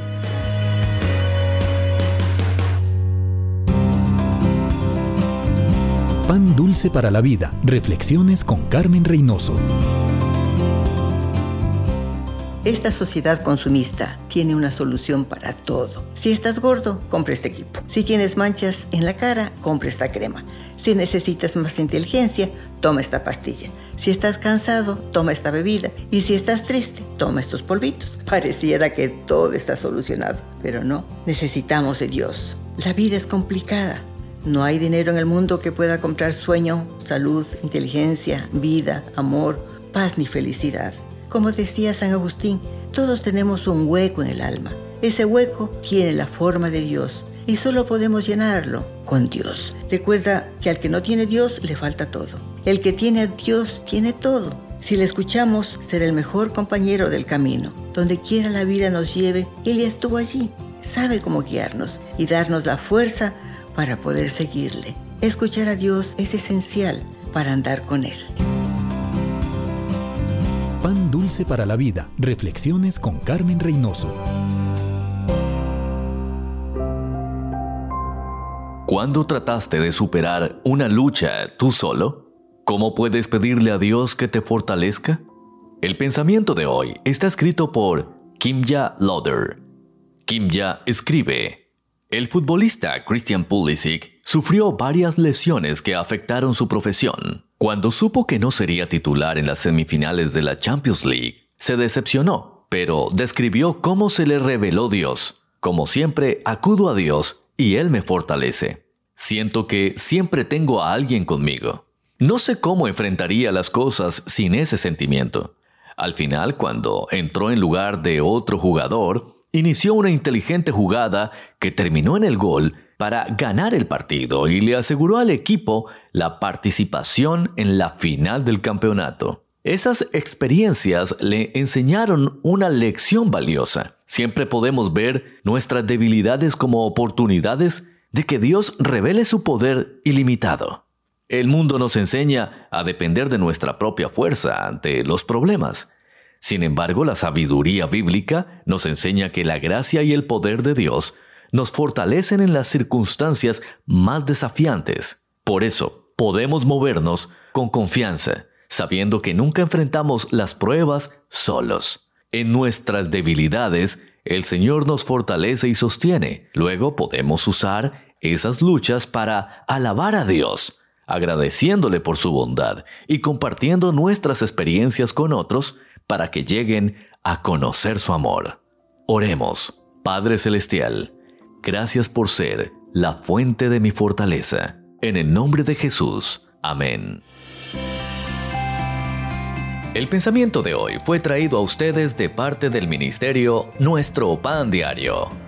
Un minuto con Dios, con el doctor Rolando Aguirre. El observar las olas del mar es algo hermoso. El sentarse en la orilla de la playa y contemplar el maravilloso océano es una muestra de la grandeza de un gran diseñador de todo lo que vemos. Existen olas impetuosas que parecen llevar mucha agua y otras que son más pequeñas y con poca fuerza. Las olas se suscitan sobre un mar en calma a raíz del soplo de una ligera brisa. De inmediato aparecen irregularidades sobre la superficie del agua como en forma de diamante. Si el viento cesa, las olas capilares se deshacen por la tensión superficial del agua marina. Pero si el viento persiste, encuentra un asidero en estas ondas y las hace crecer. Hay olas que pueden llegar a medir hasta más de 30 metros, mientras otras solo son de pocos metros y se tornan insignificantes. Los surfeadores profesionales son entrenados para que reconozcan el momento preciso donde vendrá el viento y producirá las olas para que ellos puedan surfear arriba de ellas. ¿Podemos hacer lo mismo nosotros? ¿Podemos identificar los grandes vientos que producirán inmensas olas de problemas en nuestra vida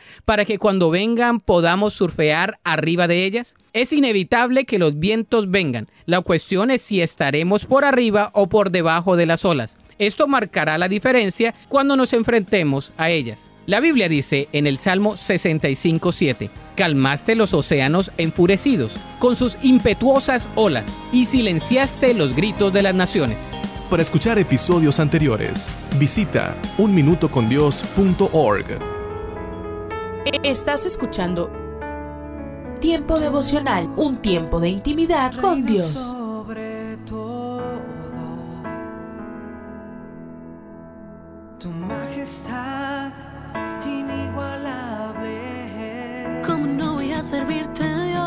Inigualable. ¿Cómo no voy a servirte, Dios? Escucha y comparte. Comparte. Tiempo devocional. En las plataformas Spotify, Google Podcast, Amazon Music y donde quiera que escuches tus podcasts. Por amor, mi mejor canción. Solo tú me das paz. Pablo. Escucha. Escucha Tiempo devocional de lunes a viernes a partir de las 6 a.m. A través de Rema Radio.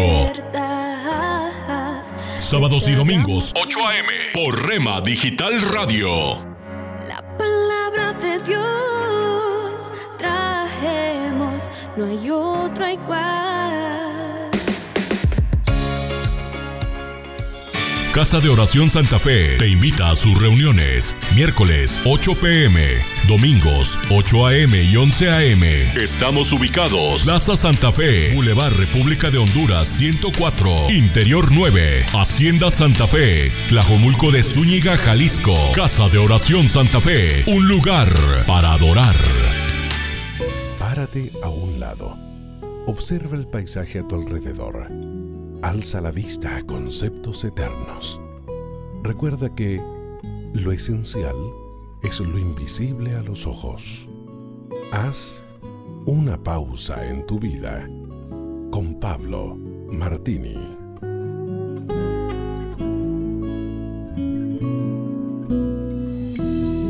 Él era un profesor comprometido y estricto, conocido también por sus alumnos como un hombre justo y comprensivo. Al terminar la clase de fin de año, mientras el maestro organizaba unos documentos encima de su escritorio, se le acercó uno de sus alumnos y en forma desafiante le dijo, Profesor, lo que me alegra de haber terminado la clase es que no tendré que escuchar más sus tonterías y podré descansar de ver su aburrida cara. El alumno estaba erguido con semblante desafiante en espera de otra respuesta airada de su profesor, pero ante su asombro, el hombre le respondió, Cuando alguien te ofrece algo que no quieres, ¿lo recibes? Por supuesto que no, respondió el alumno algo sorprendido. Bueno, prosiguió el profesor, cuando alguien intenta ofenderme o decirme algo desagradable, está ofreciéndome algo.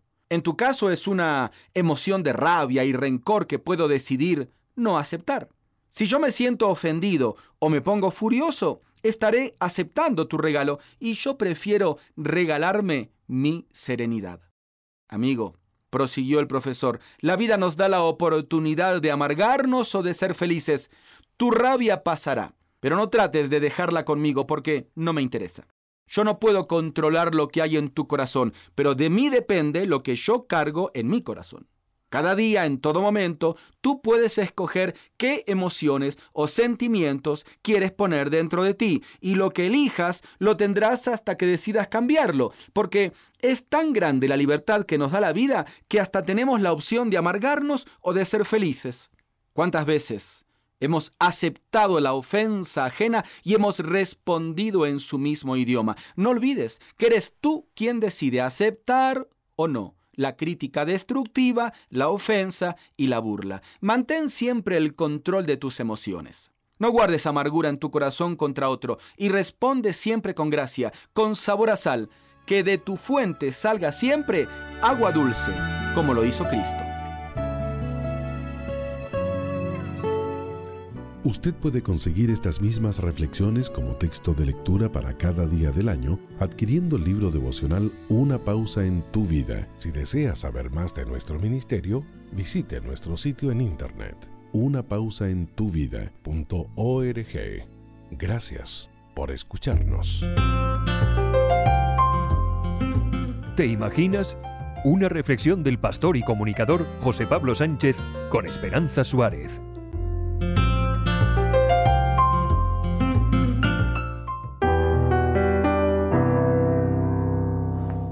Deportista que pasa 13 temporadas malas sin conseguir ningún título con su equipo, que cuando se recupera y todo empieza a salir bien, a punto de clasificarse sufre una rotura de peroné que vuelve a llevarle a la derrota, por lógica, debería estar amargado. Pero no fue el caso de Derek. Mientras se recuperaba del hueso roto, afirmó, Hay cosas que pasan en la vida que no podemos entender, pero yo estoy seguro de esto. Sirvo a un Dios que me ama y es el sanador final. No estoy para nada preocupado. Derek se recuperó completamente del peroné inició una gran temporada con su equipo los Raiders. Cuando estaban a punto de clasificarse para la Super Bowl americana, se lesionó de nuevo, esta vez en la espalda. Una lesión que normalmente aparta de los terrenos de juego a los jugadores de dos a seis semanas, pero que Derek superó en solo una. Cuando la prensa le preguntó cómo lo consiguió, su respuesta fue, lo único que puedo decir es que ha sido Dios. La historia de lesiones y enfermedades rodean la vida de Derek. Cuando nació su hijo tuvo que ser intervenido a vida o muerte por un trastorno intestinal. Durante tres semanas estuvo en la incubadora bajo cuidados intensivos. Durante ese tiempo, Derek y su esposa se sostuvieron por medio de la fe, confiando en Dios y así experimentaron la sanidad que viene del cielo. El niño se recuperó y llegó a vivir con normalidad he visto con mis ojos el poder de Dios. Esto comenta Derek cuando habla sobre todas las situaciones en las que ha sentido el cuidado y la provisión de Dios en su vida. Derek Carr ha sido uno de los fichajes más caros de la historia del fútbol americano. Cifras millonarias que podrían llevarle a la arrogancia. Sin embargo, cuando tiene oportunidad, afirma, Dios me ha dado este talento y yo quiero usarlo para su gloria. Me agrada pensar que puedo usar lo que soy para extender el reino de Dios dentro y fuera del campo. Pero no siempre tuvo esta fe. Durante los primeros años de su carrera, mientras estaba en la universidad, vivía apartado de la fe como un cristiano nominal. Su novia le confrontó y le dijo, si eres cristiano, vive como un cristiano. Aquel desafío le llevó al arrepentimiento y a tomarse en serio su fe. Desde entonces, afirma Derek, no he vuelto atrás. En su perfil de Twitter, Derek se identifica como un seguidor de Jesucristo, marido, padre o clan raider. Cada vez que tiene ocasión escribe mensajes como este.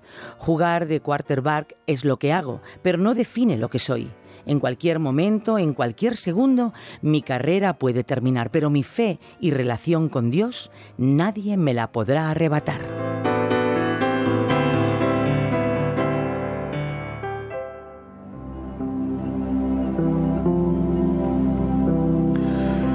¿Te imaginas que cuando estás a punto de conseguir el mayor éxito de tu carrera, sufres un accidente que te aparta completamente de tu objetivo? ¿Te imaginas que te recuperas y después de mucho esfuerzo, cuando vuelves a acariciar la victoria, una nueva lesión te roba el premio, la ilusión y el fruto de tanta dedicación y trabajo? ¿Te imaginas que a pesar de todo te levantas, agarras la fuerza de la fe y eres capaz de volver a intentarlo con la certeza de que Dios nunca te abandonó y que estuvo allí a tu lado con cada lesión, cada caída, cada golpe y cada derrota? ¿Te imaginas que por fin lo consigues, alcanzas la victoria, llegas a la meta de tal manera que todos reconocen el milagro de Dios en tu vida, dan gracias a Dios por tus habilidades y te premian como merece tantos años de sufrimiento, entrega y pasión? ¿Te imaginas que eres capaz de llevar todo ese reconocimiento a los pies de Jesucristo, plenamente convencido de que todo lo que tienes viene de Él? Pues no te lo imagines más, es verdad, la verdad de aquellos que dan toda la gloria a Dios por sus éxitos. Has escuchado ¿Te imaginas? Un espacio producido por Radio Encuentro, Radio Transmundial en España. Comunícate a info@radioencuentro.net.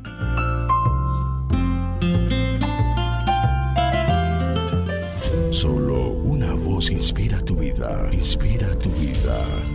Una voz de los cielos, con el pastor Juan Carlos Mayorga. Bienvenidos. Cerca de ti está la palabra en tu boca y en tu corazón. Esta es la palabra de fe que predicamos. Romano 10:8. Ora con la fe que es de Dios. Aquí el apóstol Pablo nos hace saber que la palabra de fe que él pretende plantar en el corazón de los creyentes era la que él estaba predicando, la que fue dada por Dios. Una de las lecciones más valiosas en cuanto a la fe y la oración se halla en Marcos 11, 12 al 14. Al día siguiente, cuando salieron de Betania, tuvo hambre. Y viendo de lejos una higuera que tenía hojas, fue a ver si tal vez hallaba en ella algo. Pero cuando llegó a ella, nada halló sino hojas, pues no era tiempo de higos. Entonces Jesús dijo a la higuera, nunca jamás coma nadie fruto de ti. Y lo oyeron sus discípulos. ¿Qué hizo Cristo? Él empleó palabras. ¿Qué tipo de palabras emplea Él? Palabras de fe. En el instante que Él habla al árbol, Él activa la fe de que el árbol moriría, de manera tal que la palabra hablada tiene poder. Y aunque esto no es una novedad para muchos, lo que es cierto es que olvidan este principio. Y digo que lo olvidan por cómo hablan, por las palabras que andan oyendo y confesando. ¿Qué le sucedió al árbol al que Cristo habló? Allí en Marcos 11, 20 y 21 leemos. Y pasando por la mañana vieron que la higuera se había secado desde las raíces. Entonces Pedro acordándose le dijo, Maestro, mira la higuera que maldijiste se ha secado. Respondiendo Jesús les dijo, Tened fe en Dios. Ahora bien, la respuesta de Cristo, tener fe en Dios, realmente quiere decir tener el tipo de fe de Dios. Mi amable oyente, lo que tú oíste creará fe para lo que tú estás oyendo. Entonces, lo que tú dices te sucede. Es por eso que Cristo dijo que si deseamos actuar como Él lo hace, debemos tener el tipo de fe de Dios. Porque de cierto os digo que cualquiera que dijere a este monte, quítate y échate en el mar y no dudare en su corazón, sino creyere que será hecho lo que dice, lo que diga le será hecho. Por tanto os digo que todo lo que pidiere orando, creed que lo recibiréis y os vendrá. Las escrituras enseñan que la fe viene como resultado de oír. Originalmente la fe no solo viene por el oír, viene por oír constantemente. Si tú oyes una buena enseñanza por cinco minutos y luego oyes una conversación negativa por diez minutos, lo que tú vas a tener es fe de lo negativo. La fe viene de la palabra que está cerca tuyo. Es por eso que tú has visto y verás gente cuidadosa de la gente con que se acompaña, que buscan siempre rodearse de personas que hablan palabras que producen la fe de Dios, porque este es el tipo de fe que cada uno debe tener. Constantemente hemos de tener la conciencia de que además del tipo de fe de Dios, nos circundan otros tipos de fe. Así que mi amigo y amiga, los animo a que analicen la compañía con que andan, analicen lo que oyen y de quién lo oyen, analicen los libros que leen, la música que escuchan, las películas y videos que miran y a la congregación a la que asisten. Porque ustedes van a hacer lo que oyen y van a hablar lo que escuchan. Casi que se puede decir el tipo de compañía que alguien acostumbra por lo que él o ella hablan y de la forma en que proceden. Puede que él o ella manifiesten cierta actitud antes y de repente cambien. Eso significa que él o ella han estado oyendo a alguien. ¿De acuerdo? Vamos a orar. Dios y Padre nuestro, ayúdanos a cultivar y preferir únicamente la fe que solo tú das. Guíanos siempre por tu espíritu a hablar las palabras de fe adecuadas en cada situación. Ayúdanos a tomar conciencia de que lo que oímos creará fe para lo que estemos oyendo y que lo que decimos sucede. En el nombre de Jesucristo. La voz de los cielos, escúchanos, será de bendición para tu vida. Bendición para tu vida.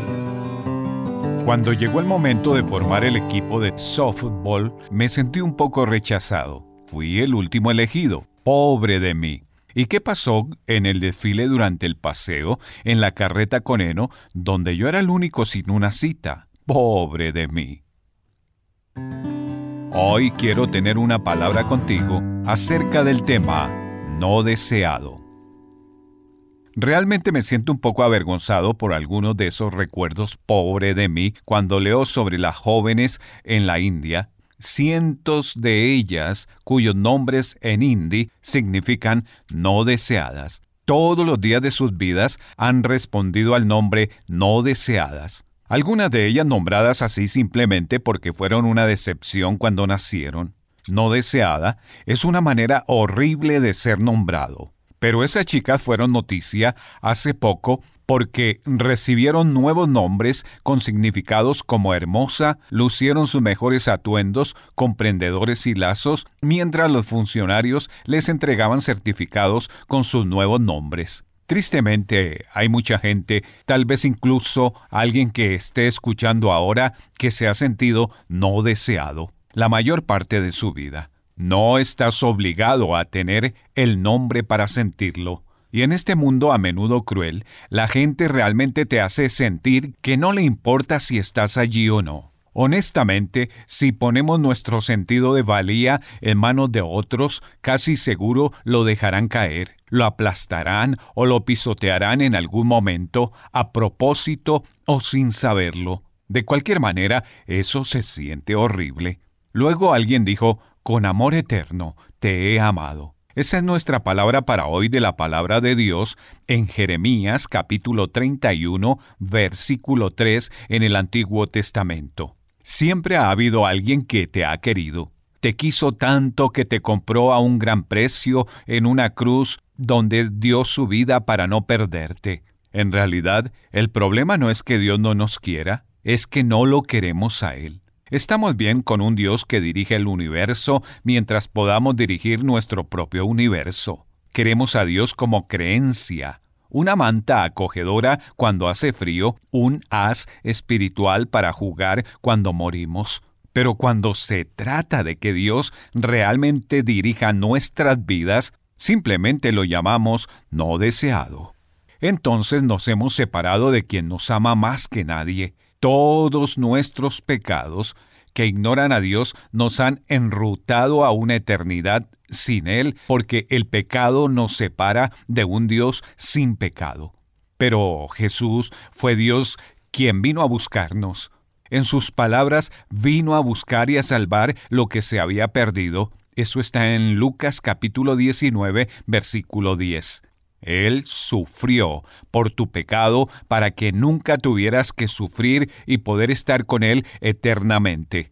Así de amado eres por la persona más importante de las galaxias. Hay una historia de un niño que construyó un barquito con su papá. Su padre lo dejó que lo pegara, lo lijara, lo pintara y le pusiera nombre. Lo llamó Arturo y Scotty estaba ansioso por llevar su obra maestra al lago. Pero en el viaje inaugural, una gran tormenta se lo llevó mucho más allá de donde podía recuperarlo. Scotty corrió hacia su papá con el corazón quebrantado. Su padre simplemente le dijo, te compraré otro.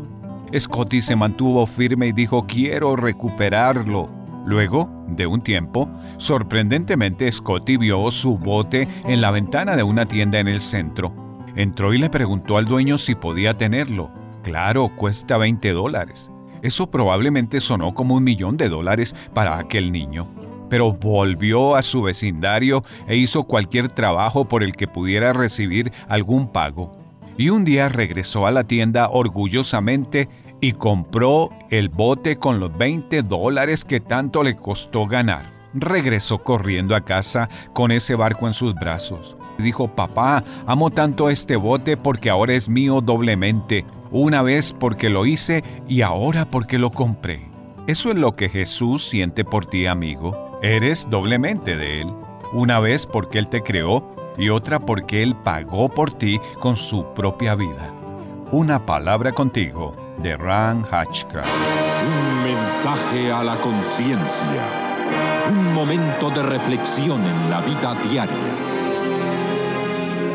Escúchelo hoy en la voz de Carlos Rey. La dialéctica de Atá era sencilla y terrible. Si tú tienes una mujer y eres pobre y estás en la cárcel, ¿cómo la ayudas? ¿Con los 20 dólares que te darán cuando te vayas de aquí? Muchas veces la mujer de la casa está pasando trabajo, no tiene dinero para venir a verte, los chiquillos tuyos están pasando hambre, ella es atractiva, entonces, si un policía gringo que gana más de 500 dólares al mes se ofrece a ayudarla, ella cae. Las chombitas también se enredan con los policías negros que ganan más de 200 dólares al mes.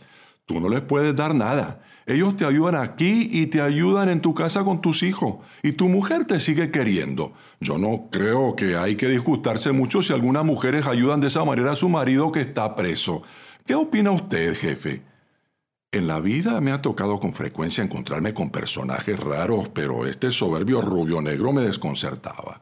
Se ofendía de que lo acusaran de haber violado a una muchacha norteamericana por cuya falta estaba cumpliendo 50 años de cárcel, pero no tuvo ningún pudor en aceptar que la mujer de un presidiario se debe acostar con un guardia en nombre de su bienestar carcelario. Aceptaba que si estábamos castigados, este castigo se extendía hasta nuestras mujeres y hermanas y que el disfrute del bienestar se pagaba con el dolor del escarnio y el ultraje a nuestra dignidad. Sin embargo, para nosotros los latinos, una mujer es algo sagrado. Y aun cuando tengamos varias mujeres en nuestra vida, cada una de ellas es nuestra virtud personal. Nos hiere que nos ofenda y nos mancille nuestro honor. Qué triste realidad la que describe el escritor Joaquín Beleño por medio del narrador de su obra titulada Gamboa Rodgan, Los Forzados de Gamboa es la segunda novela de su trilogía que pone el dedo en la llaga de la problemática social en torno a la zona del Canal de Panamá, habiendo recibido por la primera, titulada Luna Verde, el primer premio del concurso Ricardo Miró en 1950. La propiedad y naturalidad con que Beleño escribe sobre ese tema se debe no solo a que nació y se educó en la ciudad de Panamá, sino a que trabajó como obrero en la zona del canal en sus años de estudiante. Lo cierto es que tanto la conclusión a la que llega el recluso Atá como el comentario que hace al respecto el narrador son una ofensa contra la mujer. El uno considera que es tolerable que la mujer de un presidiario se acueste con otro hombre en nombre de su bienestar carcelario, es decir, que es aceptable que a ella se le trate como una mercancía que se puede cambiar por otra o hasta vender para obtener un beneficio personal. Y el otro que tiene la desvergüenza de juzgarlo con cierto tono moralizante, alega que como latino considera a la mujer como algo sagrado y sin embargo considera que es normal que un hombre tenga varias mujeres, pero que es una ofensa que una mujer tenga más de un hombre, es decir, que es aceptable que a la mujer se le trate como propiedad exclusiva de un solo hombre. Gracias a Dios, Toda mujer puede acudir a Él confiada de que su mandamiento divino de no cometer adulterio atañe tanto al hombre como a la mujer, y de que Él hace justicia y defiende la causa del oprimido. Si aún no se ha suscrito para recibir un mensaje a la conciencia a diario por correo electrónico, le invitamos a que ingrese a conciencia.net y se suscriba hoy mismo.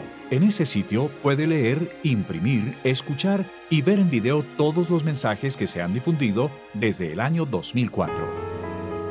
Estás escuchando Tiempo devocional, un tiempo de intimidad con Dios.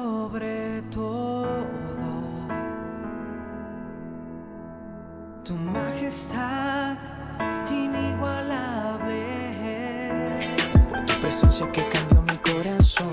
Escucha y comparte. Comparte. Tiempo devocional.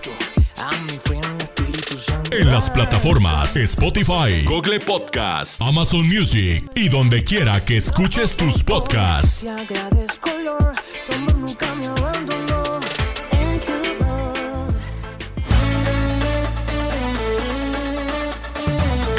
Escucha, tiempo devocional de lunes a viernes a partir de las 6 a.m. A través de Rema Radio. Sábados y domingos, 8 a.m. por Rema Digital Radio.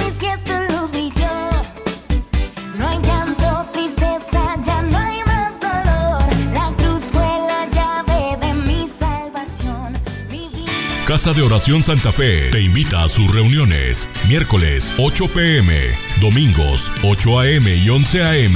Estamos ubicados. Plaza Santa Fe, Boulevard República de Honduras 104, Interior 9, Hacienda Santa Fe, Tlajomulco de Zúñiga, Jalisco. Casa de Oración Santa Fe, un lugar para adorar.